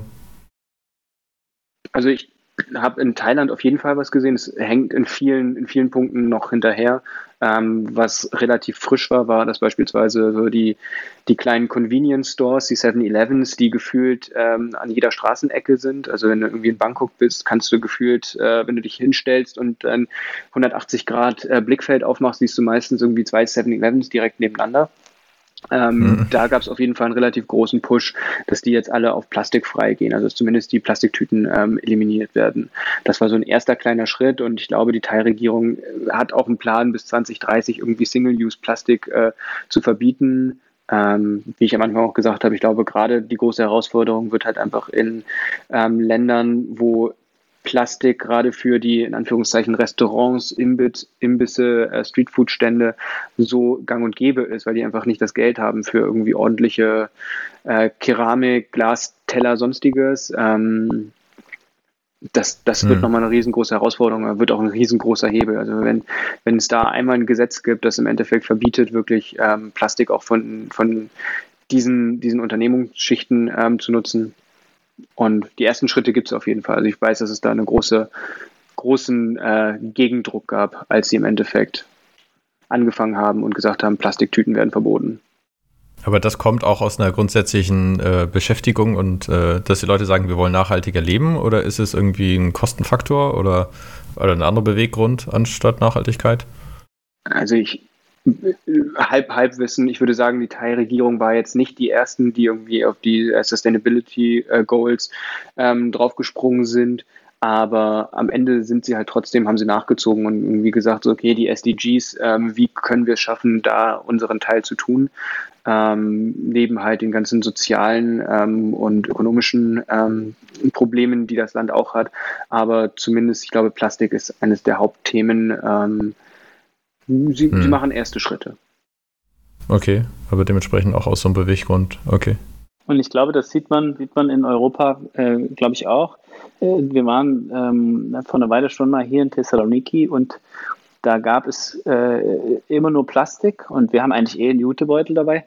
Ähm, aber mittlerweile ist es so, dass wir oftmals, ähm, statt jetzt zu diskutieren, dass wir kein Plastik haben wollen, ähm, ein bisschen härter diskutieren müssen, weil die Verkäufer ähm, Tüten äh, aus Reis ähm, haben und die dann verkaufen wollen, dass die Tüten ja dass die Tüten sich zersetzen und dass du doch dann die Tüte nehmen solltest, äh, statt deinem Jutebeutel ähm, und nicht ganz verstehen, warum man trotzdem die Tüte nicht haben will. Aber zumindest gibt es diese Reistüte mal.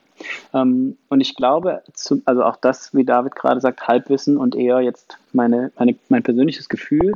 Aber ich glaube, das liegt daran, dass die Veränderung wirklich aus der Gesellschaft raus, aus dem Land raus, nur dann kommt, wenn die damit direkt konfrontiert werden. Hm. Und das kann sein, dass das die Touristen sind, die nachfragen. Das kann sein, dass die Experts, die halt immer ihre Jutebeutel mitbringen, irgendwie immer die Plastiktüte ablehnen und beim dritten Mal dann gar nicht mehr kommen, sondern halt in den anderen Supermarkt gehen, wo es die Reisbeutel gibt. Oder es kann sein, dass, und das hat David, glaube ich, äh, erwähnt oder gesehen zumindest, ähm, dass du natürlich eine Tauchschule auf einer Insel hast und dass das Plastik bei dir vor der Haustüre ankommt. Und auch das, glaube ich, war was, was mich sehr nachhaltig beeinflusst hat, das wirklich wirklich selbst zu sehen, wie es aussieht, dass ein paradiesischer Strand richtig kaputt ist mit Plastik. Ja, das so, sieht man selbst ein bisschen anders, genau. Ähm, ähm, ansonsten habe ich im Kopf, Nils, du hast auch noch mal ein bisschen was gesagt von Verbrauch in den reichen, äh, von den reichsten in armen Ländern im Vergleich zu den armen in reichen Ländern. Ähm, dazu gleich auch noch ein bisschen was Wissenschaftliches dazu, oder? Es gibt ja so ein bisschen so die Vorstellung, was ja eigentlich auch stimmt. Die reichsten Länder konsumieren komplett über Gebühr, über Verhältnis, kann man sagen. Während die armen Länder bei äh, sehr vielen Umweltproblemen, die es da gibt, die konsumieren einfach weniger und sehr viele Umweltprobleme, die sie haben. Und da gehört allerdings auch dann, äh, da gehört dann aber auch die, ähm, der Plastikmüll an, der zum Beispiel in Indonesien sehr, sehr stark in den Flüssen landet. Das ist nicht unbedingt alles äh, Plastikmüll aus Indonesien, sondern halt Plastikmüll aus dem globalen Norden, der dorthin geschifft wird einfach nur, damit man ihn los wird. Da muss man ihn nicht in seinem eigenen Fluss sehen. Das ist natürlich dann an und für sich eine, schon mal eine korrekte Betrachtung. Die reichen Länder konsumieren mehr. Aber das heißt nicht, dass man, nur weil man jetzt in einem ärmeren Land ist, man einen geringeren Footprint hat. Wenn man sich die Sache genauer anguckt, und zum Glück gibt es inzwischen äh, Studien, die sich das genauer angucken, dann kommt man gleich raus, wie viel man konsumiert insgesamt, ähm, ist eigentlich der stärkste ähm, Faktor, wie viel Impact man hat für der Footprint ist. Das heißt, es hängt da auch tatsächlich wieder an dem Konsum. Wie viel konsumiert man? Und das ist, wie viel Einfluss man dabei hat. Auch wenn man in einem ärmeren Land ist. Und das ist dann Konsum heißt alles, was man über Grundnahrung und so weiter hinaus hat? Oder? Äh, Einschließlich der Grundnahrung, aber natürlich kann man jetzt von niemandem verlangen, dass er aufhört, zu essen, wenn er mhm. Hunger hat. Und das große Problem ist natürlich nicht, dass wir nicht genug äh, Ressourcen hätten, um die Weltbevölkerung zu versorgen mit dem, was sie tatsächlich brauchen. Ein großes Problem ist natürlich Konsum, weil man einen gewissen Status zeigen möchte. Statuskonsum ist tatsächlich das große Problem, auch deswegen, weil er ja nie aufhören kann. Wenn man, wenn jemand für Status konsumiert, dann äh, sagt man nicht, okay, jetzt habe ich hier genau diesen Status erreicht, den ich habe, den Zielstatus. Ich bin zwischen den höchsten 7 und 8 Prozent und das reicht mir jetzt. Nee, man hört ja nie auf. Ja, man, man misst sich ja immer nur an denen, hm. die am meisten haben, wenn man, wenn man auch Status konsumiert. Und es gibt ja meistens noch jemanden, der mehr Geld ausgibt und dann, ja. Ja, nicht nur das. Also wenn man selber mehr Geld ausgibt, man ist ja jetzt ja nicht äh, allein in einem Videospiel. Alle Leute um einen rum sehen ja, dass da jemand ist, der einen höheren Status hat, weil er mehr ausgibt und fühlen sich dann dadurch dazu getrieben, auch mehr auszugeben. Da gibt's ja psychologische Untersuchungen. Man fühlt sich ja besser, wenn man einen höheren Status hat, weil man mehr ausgibt. Aber man fühlt sich schlechter, wenn die Leute um einen rum einen höheren Status haben, weil sie mehr ausgeben und versucht das zu kompensieren, indem man selber mehr ausgibt. Ja, das hört nie auf. Es ist aber eine, teilweise eine Frage, was dann erstrebenswert ist oder was das höhere Ansehen hat. Ähm, also in Schweden gibt es halt auch schon Flugscham und sowas, ne? wenn man sagt, dass mehr Fliegen oder mehr Reisen dann jetzt nicht zwingend zum höheren Status, sondern eher zu äh, eine Abscheu oder sowas von den Leuten gewissermaßen gegenüber so einem Lebensstil dann eher führt. Ja, ja das sind natürlich jetzt ähm, größere gesellschaftliche Trends. Mhm. Man darf jetzt natürlich auch nicht glauben, das ist etwas, was ganz natürlich ist, da kommt man nicht dran vorbei. Da gibt es gesellschaftliche Faktoren, die das dazu treiben, so bestimmte äh, gesellschaftliche Imperative, die überwunden werden müssen eigentlich. Ja, aber jetzt, wenn man sagt, irgendwie leben die Leute in armen Ländern CO2 äh, oder wir in, in Deutschland oder so, gibt es da jetzt irgendwie eine klare Tendenz, wenn man auch sagt, wenn Deutschland rumreist und vielleicht da in höheren Einkommensschichten im Vergleich ist, wird er dann tendenziell mehr CO2 ausstoßen oder weniger als in Deutschland? Da kommt es natürlich ein bisschen sehr auf den Einzelnen an, aber natürlich Deutschland, der Pro-Kopf-Anteil von CO2-Emissionen in Deutschland ist doppelt so hoch wie der Durchschnittsanteil. Also wenn man jetzt sagen würde, wir haben so und so viele Menschen auf der Welt, so und so viel CO2 wird ausgestoßen, das wäre dann halt so ein Durchschnittswert. Hm. Und der deutsche Durchschnittswert ist doppelt so hoch. Hm. Okay, und dann kommen wir ja wahrscheinlich gleich schon ein bisschen zu unseren äh, eigenen persönlichen Fußabdrücken und dann kann man das da auch wieder ein bisschen mit in, äh, in Relation setzen. Wenn das Material kommt auf jeden Fall dazu nochmal in die Show Notes, was du jetzt dazu gefunden hast, wenn man sich damit etwas mehr beschäftigen will. Genau, oder hast du da jetzt gerade noch einen Einwurf, den wir auf jeden Fall noch wissen sollten? Oh, nee, also ich werde jetzt äh, in dieser Folge ausnahmsweise mal nicht mehrere Studien äh, im Detail durcharbeiten. Vielleicht kommt das in der späteren Folge nochmal mit, mit äh, mehr Einzelheiten. Ja, okay, gut. Ich glaube, auch einen großen Anteil am CO2-Fußabdruck ist ja wahrscheinlich auch die Frage, äh, David und, und, Adrian, wie viel ihr eigentlich selber herumreist. Also seid ihr irgendwie jeden Monat in einem anderen Land oder ähm, habt ihr eine Homebase und von da aus reist ihr vielleicht auch mal mit dem Zug in andere Länder oder, ne? Also seid ihr nur am Rumjetten oder irgendwie eigentlich fast das ganze Jahr in einem festen anderen Ort? Das ist, glaube ich, äh, die erste und effektivste Frage auf jeden Fall. Also du hast gerade die Flugscham schon angesprochen. Ja, eigentlich eine, eine großartige Frage und glaube ich auch die einfachste Antwort im Moment noch. Technologiebedingt ähm, verbraucht Fliegen immer noch unheimlich viel. Ich glaube, das ändert sich jetzt in den nächsten paar Jahren rasant. Ähm, aber je weniger du natürlich fliegst, desto weniger äh, Fußabdruck hast du. Das ist, das ist ganz klar. Ähm, für uns war tatsächlich der Anspruch ähm, zu reisen nicht unbedingt möglichst viel zu sehen oder ähm, touristisch zu reisen, sondern mit meiner Frau gemeinsam ähm, rauszufinden, wo wir wirklich wohnen oder leben oder zumindest eine Homebase haben möchten. Dementsprechend bleiben wir immer mindestens einen Monat, eigentlich eher ähm, länger, bis zu sechs Monaten, ähm, planen nächstes Jahr das dann auch noch länger zu machen und machen es dann oft so, dass wir einmal irgendwo hinfliegen, ähm, und dann von dort aus mit dem Zug nochmal woanders hingehen und dort ebenfalls wieder mindestens einen Monat, eher zwei, manchmal drei ähm, verbringen. Also wenn man das so ähm, vergleicht, dann reist ihr eigentlich auch nicht mehr als eine Familie, die sonst irgendwie einmal in Urlaub fliegt oder so. Das kommt auf die Familie an. das kommt auf die Familie an. Ähm, ich glaube, wir, flieg wir fliegen auf jeden Fall ein bisschen häufiger. Was natürlich bei uns ähm, dagegen hält oder dagegen spielt, ist, dass wir sonst unheimlich wenig konsumieren. Ähm, dass mhm. wir eigentlich nie Fleisch, ganz selten Fleisch essen, dass wir, äh, wie ich vorhin sagte, keine Klamotten einkaufen, nicht shoppen gehen und wenn wir das tun, ähm, und auch da wahrscheinlich interessant, dass der Konsum an sich, muss man unterscheiden zwischen 10 T-Shirts für 10 Euro kaufen oder ein T-Shirt für 100 Euro kaufen. Das sieht dann auf dem Kassenbeleg erstmal ähnlich aus. Du gibst jetzt 100 Euro aus. Ähm, ist aber was anderes, wenn das 100-Euro-Shirt dann vielleicht äh, komplett ähm, CO2-neutral oder negativ produziert wurde. Ja, lässt sich Konsum nicht nur am Geld äh, festmachen, klar. Genau. Ja.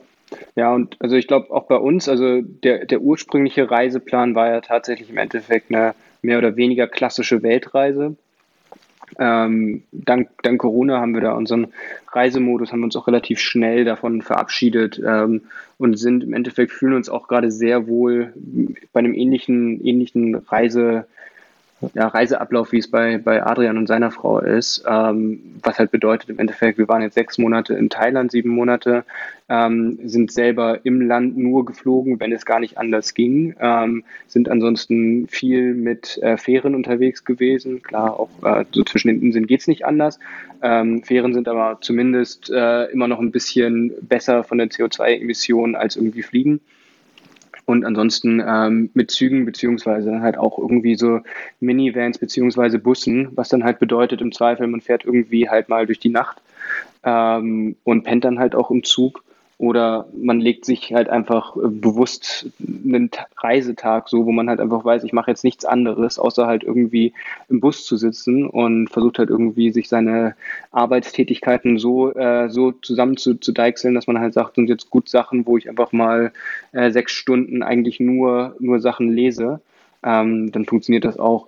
Und ich würde sagen, also jetzt auch vor allen Dingen im Vergleich zu dem Zeitraum vorher, wo ich im Endeffekt fest in Deutschland war, ähm, wo man auch immer wieder mal Freunde besucht hat, irgendwie in Berlin, in Frankfurt oder sonst wo, ähm, dass ich zumindest diese Kurz- und Mittelstrecken mit ähm, Bus, Bahn, ähm, dass sie sich kaum was nehmen. Was jetzt bei, bei uns natürlich äh, in die, in die CO2-Bilanz dieses Jahr äh, fett reingegrätscht hat, war im Endeffekt einmal der große Flug von, von Hamburg nach Bangkok. Mhm. Ähm, Idealerweise wären wir jetzt noch in Asien. Ähm, war nicht unsere Entscheidung, dass wir schon zurück mussten. Ähm, eigentlich wäre im Endeffekt jetzt so nach unserem Idealplan, deswegen gehen wir auch gar nicht mehr im Endeffekt nach Ländern, sondern eher nach Regionen. Ähm, wären wir halt wirklich in der Region Asien ähm, weiter rumgereist und hätten auch nur, wenn es wirklich nötig ist, den Flieger genommen.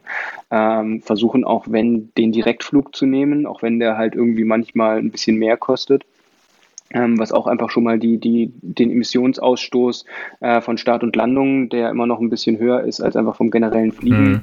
ähm, einspart. Und vieles geht halt tatsächlich auch einfach dadurch, dass es touristisch schon gut erschlossen ist, mit im Endeffekt klimatisierten Bussen. Und solange man sich da jetzt nicht zu fein für ist, ähm, kann man da auf jeden Fall auch schon viel von der Welt sehen. Ähm, ohne ähm, also man fühlt sich immer noch ein kleines bisschen schlecht, aber ohne um sich jetzt, äh, ohne sich jetzt super schlecht zu fühlen. Und ist auch ganz spannend. Also auch wenn man jetzt sich so global im Endeffekt die Entwicklung anschaut, auch dank Corona, hat beispielsweise ähm, der Airbnb-CEO gesagt, dass sie halt im Endeffekt sehen, dass ähm, weltweite Nachfragen, Reisenachfragen komplett runtergegangen sind und ähm, sie halt wirklich sehen, dass Anfragen, ich glaube 200 Meilen waren es im Endeffekt, um den eigenen Standort ähm, äh, Nachfragen gestellt werden und die Leute halt auch vermehrt wieder mit dem Auto ähm, von A nach B reisen. Heißt, ähm, das ist, glaube ich, nicht nur ein Trend, den wir jetzt bei uns sehen, sondern halt auch global. Und damit fahren wir zumindest, wenn man jetzt irgendwie so vergleichsweise sieht, so wenn man letztes Jahr mit diesem Jahr vergleicht, die großen internationalen Flüge, jetzt den einen, zweiten, den wir nicht wollten, rausgerechnet, den wir halt kompensieren, nimmt sich das erstmal nicht so viel. Hm. Okay. Ja, dann äh, würde ich, glaube ich, auch nochmal konkret sagen, das ist vielleicht ein bisschen Butter bei die Fische. Ähm, also der deutsche CO2-Ausstoß ähm, ist im Durchschnitt, wie gesagt, halt irgendwie so bei, bei 11,61 Tonnen, wie ich das hier gerade sehe, so auf, dem, äh, auf einer anderen Rechnung vom, ich glaube, es ist auch Deutsches Bundesamt. Auf jeden Fall können wir auch den, werden wir den Rechner nochmal in die Shownotes mitpacken. Ähm, Habe ich mir selbst auch nochmal angeguckt. Ich selbst komme da auf ungefähr 7,3 Tonnen, ist irgendwie schon etwas besser, wo ich denke, da ist auf jeden Fall noch einiges mit möglich. Bei dem Rechner selbst kann man noch gucken, wie sich das denn eigentlich über die anderen nächsten Jahre ähm, bis 2050 so mit verändern würde im Vergleich zu, ähm, also durch verbesserte Infrastruktur und ähnliches. Mhm. Ähm, aber da würde ich jetzt einfach mal fragen, wie das denn bei euch irgendwie aussieht, weil ihr, glaube ich, auch mal versucht habt, Grot das konkret in Zahlen zu fassen. Ne? Mhm. Auf zwei müssen wir alle runter. Ähm, äh, es ist tatsächlich Hand aufs Herz, kein Scherz, äh, 11,39 ähm, ohne vorher zu gucken. Ähm, einmal durchkalkuliert aufs Jahr bezogen. Ähm, ich habe es jetzt mit Absicht so gemacht, mit David zusammen. Wir haben ab März kalkuliert, weil da David und seine Frau angefangen haben zu reisen und haben das dann auf einen Monat runtergerechnet und dann wieder aufs Jahr gestretched, also zwölf Monate daraus gemacht.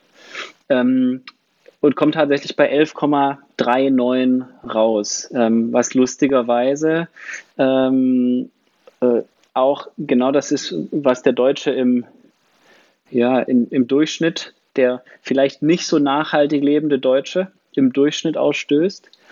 Ähm, ja, und kompensiert das natürlich aber doppelt. Also meine Frau und ich kompensieren ähm, unseren Ausstoß dann einfach zweifach grob und äh, äh, noch ein bisschen drauf, aber ähm, kommen ungefähr bei einem Deutschen an, der nicht reist und wahrscheinlich mehr Fleisch und Wurst isst und wahrscheinlich ein Auto hat oder ähm, mhm. ja.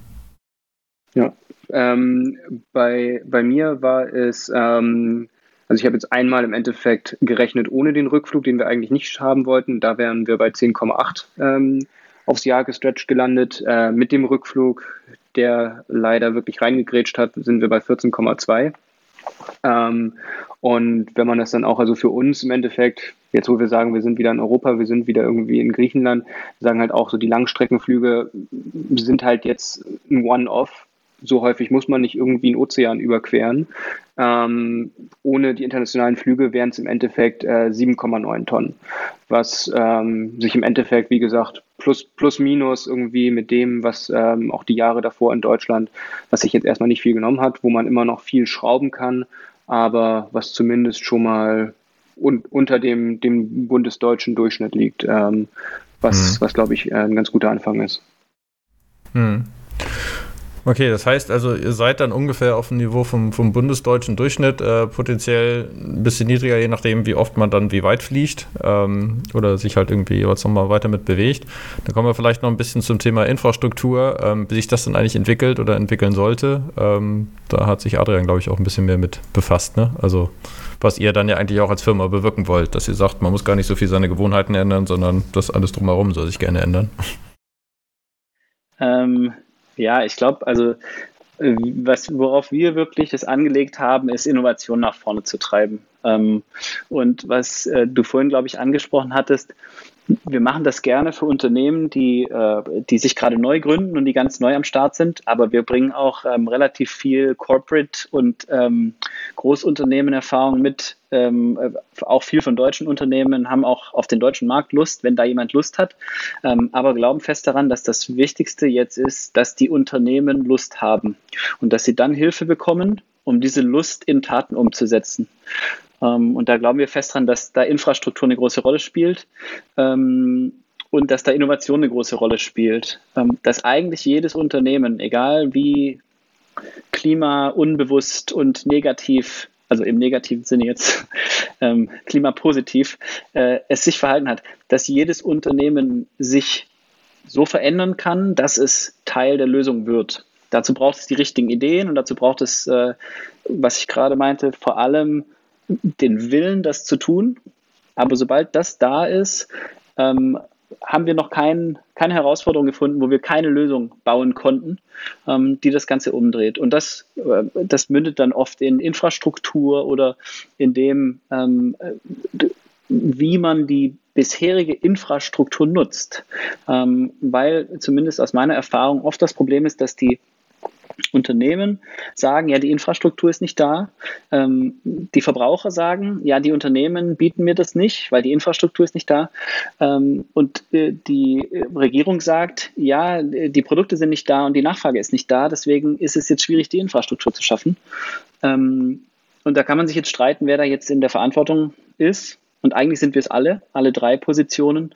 Ähm, aber wir konzentrieren uns mit unserer Energie hauptsächlich darauf, ähm, die Unternehmer für uns zu gewinnen, weil wir da das Gefühl haben, ähm, den kann man jetzt auch wirklich mit ähm, fundierten Studien zeigen, dass sich nachhaltig für unseren Planeten und unsere Gesellschaft einzusetzen, ähm, dass das positive Auswirkungen auf dein Business hat. Und das ist egal, in welchem äh, Industriezweig du tätig bist, das ist egal, wie groß oder klein die Firma oder neu oder alt die Firma ist. Ähm, das zeichnet, wird sich positiv abzeichnen in fünf, sechs, sieben verschiedenen Arten und Weisen. Die Leute kaufen äh, mehr, die Leute, geben dir gerne mehr Geld. Ähm, wenn mal eine Krise kommt, dann ähm, stehen sie zu dir und sind, sind treuer. Die Leute arbeiten lieber bei dir. Ähm, du zahlst am Ende weniger Steuern beziehungsweise wirst äh, weniger bestraft. Ähm, und es gibt einfach unheimlich viele ähm, Argumente, warum Unternehmer das jetzt machen sollten. Nicht nur, weil es das Richtige ist, sondern weil es unternehmerisch unheimlich viel Sinn macht. Und das liegt uns am Herzen, dass da jedem Unternehmer unter die Arme zu greifen, das zu verstehen und das auch seinen Kollegen oder seinem Vorstand oder wem auch immer ähm, weiter zu vermitteln und weiter zu pitchen, ähm, um dann wirklich Taten folgen zu lassen und innovative Lösungen auf Infra- und Innovationsprobleme zu entwickeln. Ja, also weil der Markt irgendwann alleine schon Verlangen danach hat und dementsprechend sich da das dann irgendwie nochmal wieder rechnet. Genau. Ja, okay. Aber das heißt irgendwie, wenn, also es lohnt sich sowieso schon ökonomisch für verschiedene Unternehmen irgendwie in die Richtung zu gehen und da bereitet, äh, beratet ihr auch gerne mit hin. Ähm, seht ihr denn, dass es irgendwelche anderen Tendenzen mitgibt? Also ich glaube, in, in so ein bisschen der Vorbereitung haben wir uns mit Bio-Kerosin und sonst was beschäftigt, wo ja, glaube ich, auch Deutschland jetzt die, die, Lufthansa gerettet hat ohne Auflagen, aber Air France oder KLM dann gerettet wurden mit der Auflage, irgendwie spezifisch ökologischer zu werden und jetzt auch schon ein bisschen was losgetreten hat. Ja, ähm, ja, super interessant. Also der komplette ähm, Flugsektor ähm, hat viel mehr Technologie, als äh, vielleicht der Laie oder ähm, der Otto-Normalverbraucher eigentlich sieht. Ähm, und das geht von neuen Flugzeugformen, wo auch KLM oder auch die NASA äh, dran arbeiten, verschiedene neue Flugzeugformen auszuprobieren. Das Flugzeug sieht einfach schon seit einer echt langen Zeit, sieht das gleich aus. Da hat keiner mehr mal nachgefragt, ob man das irgendwie vielleicht äh, umkonstruiert bekommt und nochmal komplett neu ähm, äh, ausdenkt und dadurch einfach effektiver fliegen kann. Und das passiert jetzt gerade. Ähm, und gleichzeitig, ähm, glaube ich, sind wir jetzt an einem Punkt, wo, äh, wo außer dem Biokerosin und auch da ähm, Sustainable äh, Aviation Fuel, SAF kürzt sich das ab, ist schon super viel passiert. Ähm, da gibt es eine große Industrie, die das herstellen. Die stellen das hauptsächlich aus altem Speiseöl her. Ähm, das zum Glück noch super viele Leute essen. Ich persönlich wenig, aber ähm, das gibt es und das, das äh, reduziert den CO2 Ausstoß vom Fliegen um bis zu 85 Prozent. Dieses, dieses ähm, recycelte SAF nennt es sich, wie gesagt, zu benutzen. Das Problem ist, dass es wenige Leute benutzen. Und das, der Grund dafür ist, dass wieder alle sagen, naja gut, aber wenn ich die jetzt zwinge, dann landen die nicht bei mir und dann gehen die woanders hin und dann habe ich die Steuer nicht mehr. Und die anderen sagen, ja gut, aber wenn keiner nachfragt, dann machen wir das später. Ähm, aber ich glaube, das wird sich jetzt ändern. Und ähm, das ist super schön, das zu sehen.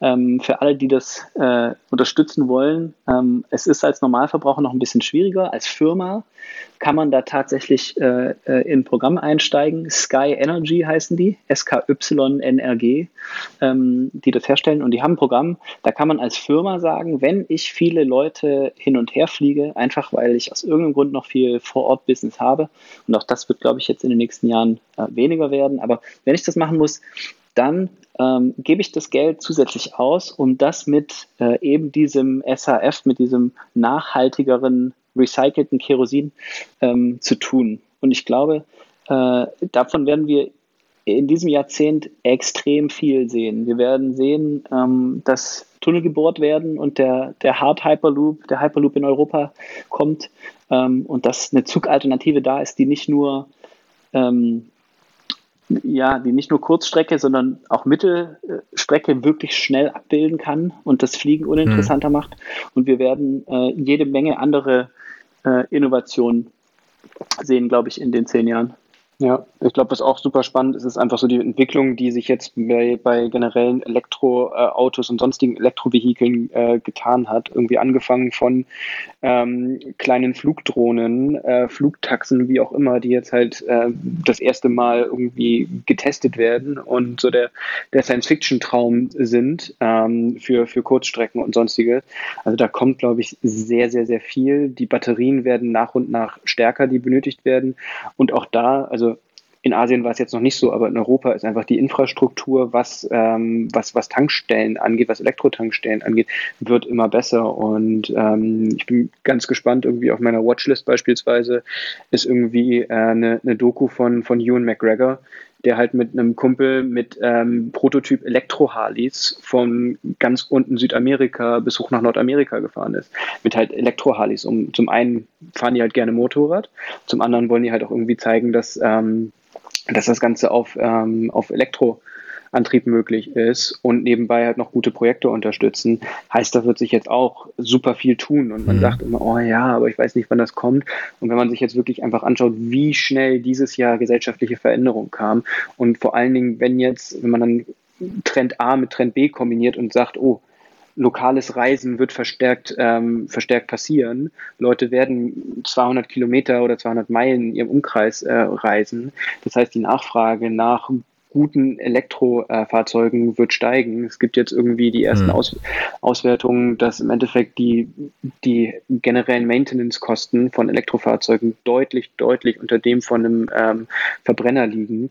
Das heißt also, all das wird sich im Endeffekt kombinieren und auch wenn es nicht nächstes Jahr ist und auch wenn es nicht komplett weltweit sofort ist, aber die ersten Länder werden anfangen und man wird sehen, dass ähm, diese nachhaltigeren Formen der Transportation ähm, einfach Standard werden und das dann auch überschwappt. Genauso wie es halt im Endeffekt so ein, ein Land fängt an und bietet irgendwie vegetarische Alternativen. Und am Anfang, also ich erinnere mich, in Hamburg irgendwie vor fünf, sechs Jahren war es halt schwierig, was Vegetarisches zu bekommen. Und inzwischen ist es halt irgendwie so gang und gäbe. Und äh, so Sachen wie die Rügenwalder Mühle, die auf einmal gefühlt äh, nur noch äh, vegetarische Produkte anbietet und, und selber Soja anbaut, ähm, hättest du das irgendwie vor, vor 10, 15 Jahren, hättest du gesagt, die Rügenwalder Mühle, äh, hier mit ihrem Schinkenspicker, bauen, bauen gerade alles so um, damit sie halt bald kein, kein echtes Fleisch mehr verkaufen. Ähm, ja, die haben ja mittlerweile sogar mehr als 50 Prozent ihrer, äh, ihres Umsatzes irgendwie mit äh, vegetarischen Produkten. Also das äh, boomt bei denen ja auch richtig gerade. Da hat eine Agentur ziemlich lustige Videos für das Veggie-Schnitzel gemacht, glaube ich. Muss ich Props rausgeben an meinen alten Arbeitgeber war ich selber nicht dran beteiligt, okay. aber ja. Ja, und äh, ich bin auch mal gespannt, wenn jetzt China gesagt hat, okay, dass sie jetzt nicht wie Europa mit 2050, aber sie selbst dann irgendwie bis 2060 dann irgendwie klimaneutral werden wollen, ähm, wie das dann bei denen aussieht. Ich glaube, die haben da auch mit äh, Flügen und so weiter nochmal vielleicht ein paar andere Möglichkeiten, einfach mit harter Hand durchzugreifen und dann ähm, ein Vorbild zu sein in einigen Sachen. Ich meine, politisch vielleicht nicht in allen Sachen, aber äh, zumindest im Bereich Nachhaltigkeit, auch wenn da ein bisschen mehr in Richtung Atomkraft und sowas geht.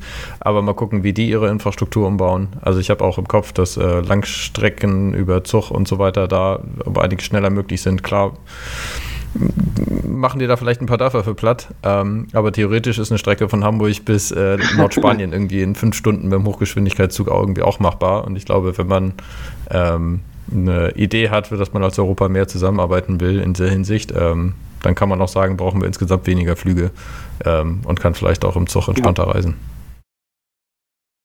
Ich glaube, das ist auch grundsätzlich, also ähm, China ist halt so ein schönes Beispiel und Europa so ein schönes Gegenbeispiel, weil also in, in, China hast du halt irgendwie als Lokalregion wahrscheinlich viel weniger Möglichkeiten, irgendwie Nein zu sagen.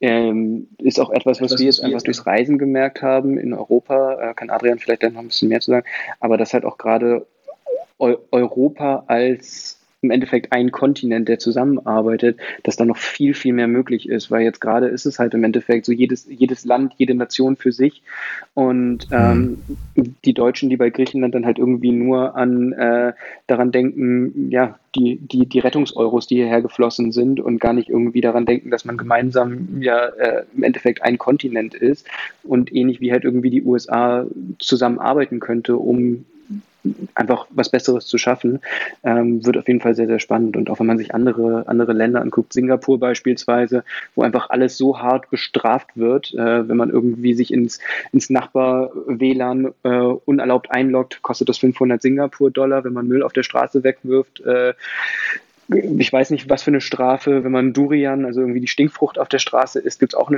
eine, eine, ordentliche Strafe. Mhm. Ähm, irgendwo muss, da, muss man da halt einfach auch als Europa einen Mittelweg finden und sagen, ähm, dass man gemeinsam zusammenarbeitet, um einfach diese Infrastruktur zu schaffen, um halt einfach jedem diese, was wir am Anfang schon gesagt haben, diese, man muss nicht mehr nach, nachrecherchieren, ob jetzt irgendwie Zug von äh, Firma A oder Firma B besser wäre, sondern man weiß einfach, egal in welchen Zug ich springe, die, die arbeiten alle dafür, dass halt die Emissionen verringert werden. Ja. Und auch da, glaube ich, ist wichtig zu sagen, eigentlich so eine Zuckerbrot- und Peitsche-Nummer, weil die Strafe funktioniert und die gehört, also es gibt einfach Sachen, die gehören bestraft und die gehören verboten, meiner persönlichen Meinung nach. Und ich glaube auch der Meinung von vieler, äh, vieler Menschen nach, aber Das müssen halt erstmal alle sagen. Da müssen erstmal alle laut sagen, das gehört aber verboten, so lange bis es verboten wird. So, das sagen die Deutschen zumindest äh, viel zu oft nicht. Auch viele andere ähm, äh, Nationen sagen das viel zu oft nicht. Aber gleichzeitig gehören, gehört positives Verhalten belohnt. Und da gibt es einen, einen, schönen Case. Ähm, da geht es um, um Palmöl da geht es darum, ähm, dass die Landbesitzer äh, auf Borneo war es, glaube ich, ähm, dass die einfach wirtschaftlich unheimlich großen Anreiz bekommen, Ölpalmen anzubauen. Mhm. Und dass du dann natürlich sagen kannst, du bist ein Assi, wenn du das machst. Und ich persönlich würde dann sagen, okay, dann habe ich halt weniger Geld oder kann ich halt, weiß ich nicht, finde ich einen anderen Weg. Aber gleichzeitig kannst du den, den Leuten das nicht vorhalten, dass sie sagen, ja, aber das ist, mir wird das, ich werde für das eine belohnt und für das andere weder bestraft noch belohnt. Jetzt haben die das so gemacht und haben gesagt, die Regierung, ähm, die belohnt Landbesitzer dafür, dass sie einheimische Bäume anbauen dass sie einfach wahllos verschiedene äh, äh, ja, einheimische Bäume pflanzen. Und dafür gibt es Geld, dafür gibt es Belohnung. Und das hat funktioniert. Das funktioniert großartig. Und auf einmal baust du einen neuen, bauen die Leute Freiwilligen, also Freiwillige, ist jetzt ein bisschen, bisschen ähm, überspitzt gesagt, weil du bezahlst sie dafür, aber dann bauen die Leute einen Regenwald. Und Am Ende geht es halt glaub, auch wieder viel übers Geld, ne? Und dann ist die Frage von der Gesellschaft, aber auch von der Regierung, die idealerweise ja eigentlich irgendwie eine, ähm, eine Repräsentation der Gesellschaft ist, irgendwie dann wieder Anreize zu schaffen. Dazu kommen wir auf jeden Fall auch nochmal in einer weiteren äh, Folge, steht auf jeden Fall auch schon mit auf dem Plan. Ach, ähm, Genau, ich würde ansonsten jetzt noch einmal gucken. Ähm, wir haben jetzt verschiedene Sachen so ein bisschen abgegrast. Ähm, bevor wir jetzt irgendwie versuchen, die Frage einmal zumindest grob äh, abschließend zu beantworten, habt ihr irgendwelche anderen Punkte, die ihr auf jeden Fall gerne nochmal mit anbringen äh, möchtet, weil sie für unsere Hörer auch interessant sein könnten? Oder relevant zum Thema, was wir noch nicht angegangen sind? Nö, eigentlich ähm, Nö, ich glaube, ich, ähm, ich bin soweit, habe soweit eigentlich erstmal alles mitgeteilt. Ich glaube, zwei Sachen, die wir ganz gerne vielleicht noch äh, anknüpfen würden, so für, ein, für einen Abschluss, ist, dass wir zum einen, ähm, äh, dass wir zum einen ein PDF für euch bauen wollen würden, äh, gerne bauen würden, ähm, mhm. das einfach einmal zusammenfasst, so ohne äh, Gewähr auf Vollständigkeit, aber das zusammenfasst, digitales Nomadentum für, äh, für CO2-bewusste, für nachhaltige Leute. Ähm, hm. Je weniger Gepäck du packst, desto weniger. Äh, guck, dass du mit Handgepäck fliegst. Guck, dass du lokal einfach so ein bisschen How-to-Guide zusammenbauen, ähm, den ihr dann euren Hörern äh, mitgeben könnt oder zum Download bereitstellen könnt. Das wäre hm. das eine. Und das zweite, cool. glaube ich, äh, tatsächlich vielleicht der Aufruf, ähm, dass David und, und ich äh, äh, sehr daran glauben, dass jeder Unternehmer, äh, egal ob klein oder groß oder ob man gerade erst ein Unternehmen startet oder jemanden kennt, der jemanden kennt, der äh, beim großen Mittelständler im, im Vorstand sitzt, ähm, dass jedes Unternehmen jetzt nachhaltig äh, äh positiv was verändern kann und dass wir uns äh, super gern anbieten, das im ersten Step sogar kostenlos erstmal zu tun und uns mit jedem unterhalten und uns das Unternehmen einmal anhören und anschauen ähm, und da eine erste Einschätzung geben, wie einfach es vielleicht tatsächlich ist, ähm, als Unternehmen nachhaltiger zu wirtschaften und einen größeren positiven Impact zu haben. Ja, cool. Also ich denke, beides kann sehr interessant sein. Das eine ja vielleicht auch für die eigene Urlaubsplanung, irgendwie, wenn man sich ein bisschen um ja, Sachen dabei Gedanken machen will. Und das beim anderen. Die Idee, ja. Genau, dass ihr vielleicht auch ein bisschen Schützenhilfe gebt, wenn irgendwie Leute sagen, ich möchte gerne einen Kollegen ansprechen, der ist CEO, aber ich weiß nicht, wie man ihn am besten überzeugt. Ja. Ähm, genau, da verbinden wir euch gerne sonst auch mit den Hörern, wenn die sich bei uns einmal melden.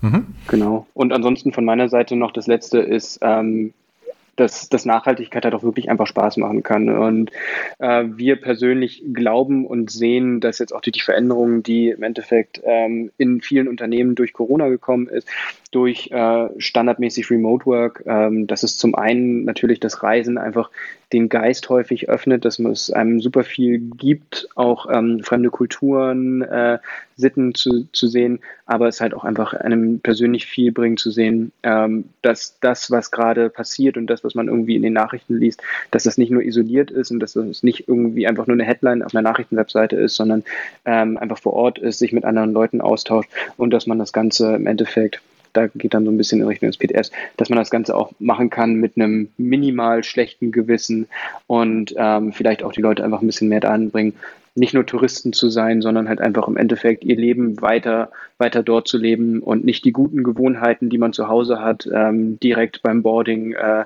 einmal in den Mülleimer, in den falschen Recycling, äh, ab, in das falsche Recyclingabteil wirft. Ähm, das wären im mhm. Endeffekt so, glaube ich, unsere, unsere Endpunkte.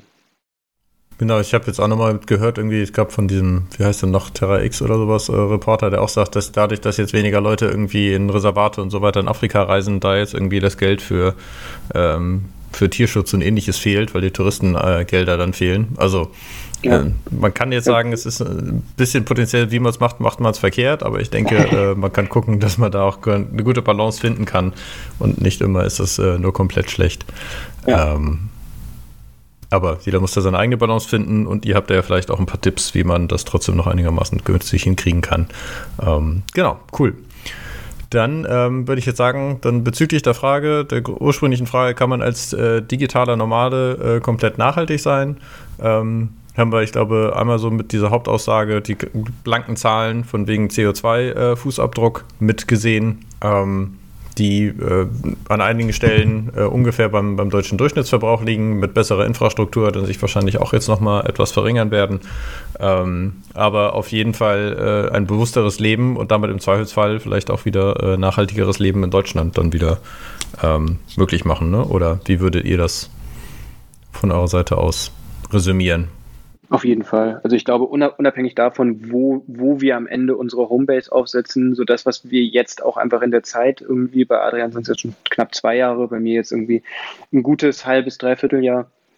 Ähm, das ist eine Zeit, die auch ähm, ja, sehr, sehr einschneidende Veränderungen im generellen Leben äh, machen. Und ich glaube, unabhängig davon, was halt so die generelle Infrastruktur bereithält, viele von den Routinen und Gewohnheiten, die man sich jetzt aufbaut, von ähm, es ist, ich würde mich jetzt nicht Minimalist nennen, aber zumindest von den, von den Ausschlägen in die Richtung von weniger Konsum, von bewusstem Konsum, von, äh, egal ob es jetzt Klamotten, Elektronik, was auch immer ist, ähm, genauer drauf zu schauen, ähm, alles irgendwie zwei, dreimal zu beleuchten, weil man auch einfach weiß, wenn ich mir das jetzt kaufe, muss ich es mitschleppen, ähm, soll es möglichst lange halten. Wenn jetzt irgendwie meine Tastatur mit deutschem Layout in Thailand kaputt geht, wo ich halt irgendwie nur dieses US-Layout oder das Thai-Layout bekomme, ähm, kaufe ich mir dort keine neue, weil ich weiß, dass ich die nicht weiter nutzen kann. Solche Sachen, ähm, das nimmt man, glaube ich, alles noch mit und verändert auch, egal wo dann, wo man dann ist, das, das mhm. nachhaltige mhm. Leben.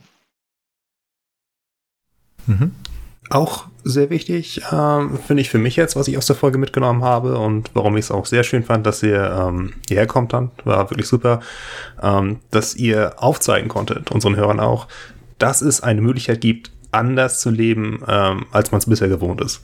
Gerade äh, wenn wir so vor großen einschneidenden Veränderungen stehen, die wir äh, in nächster Zukunft implementieren müssen, ist einer der größten Widerstände, dass Leute sich nicht vorstellen können, dass überhaupt eine Alternative möglich ist.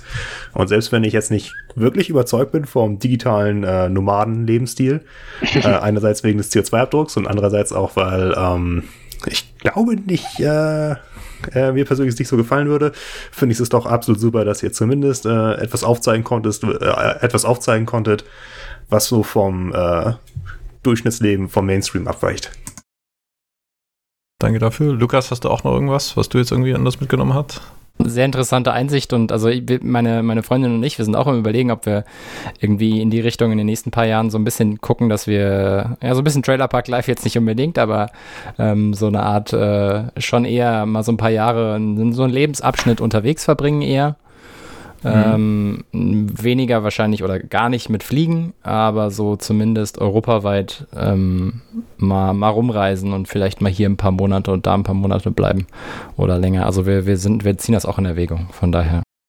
Cool, bei uns ist ja die Idee, äh, die Macht der kleinen Schritte, dass sich jeder schon mal ein bisschen Gedanken selbst dazu machen kann. Also wenn jemand schon einen äh, längerfristigen Aufenthaltsauf, äh, Auslandsaufenthalt oder ähnliches plant, ähm, dann hat er hier vielleicht schon ein paar Ideen, wo er anfangen kann, vor allem auch mit dem äh, PDF, was ihr uns gerne nochmal äh, zur Verfügung stellen wollt.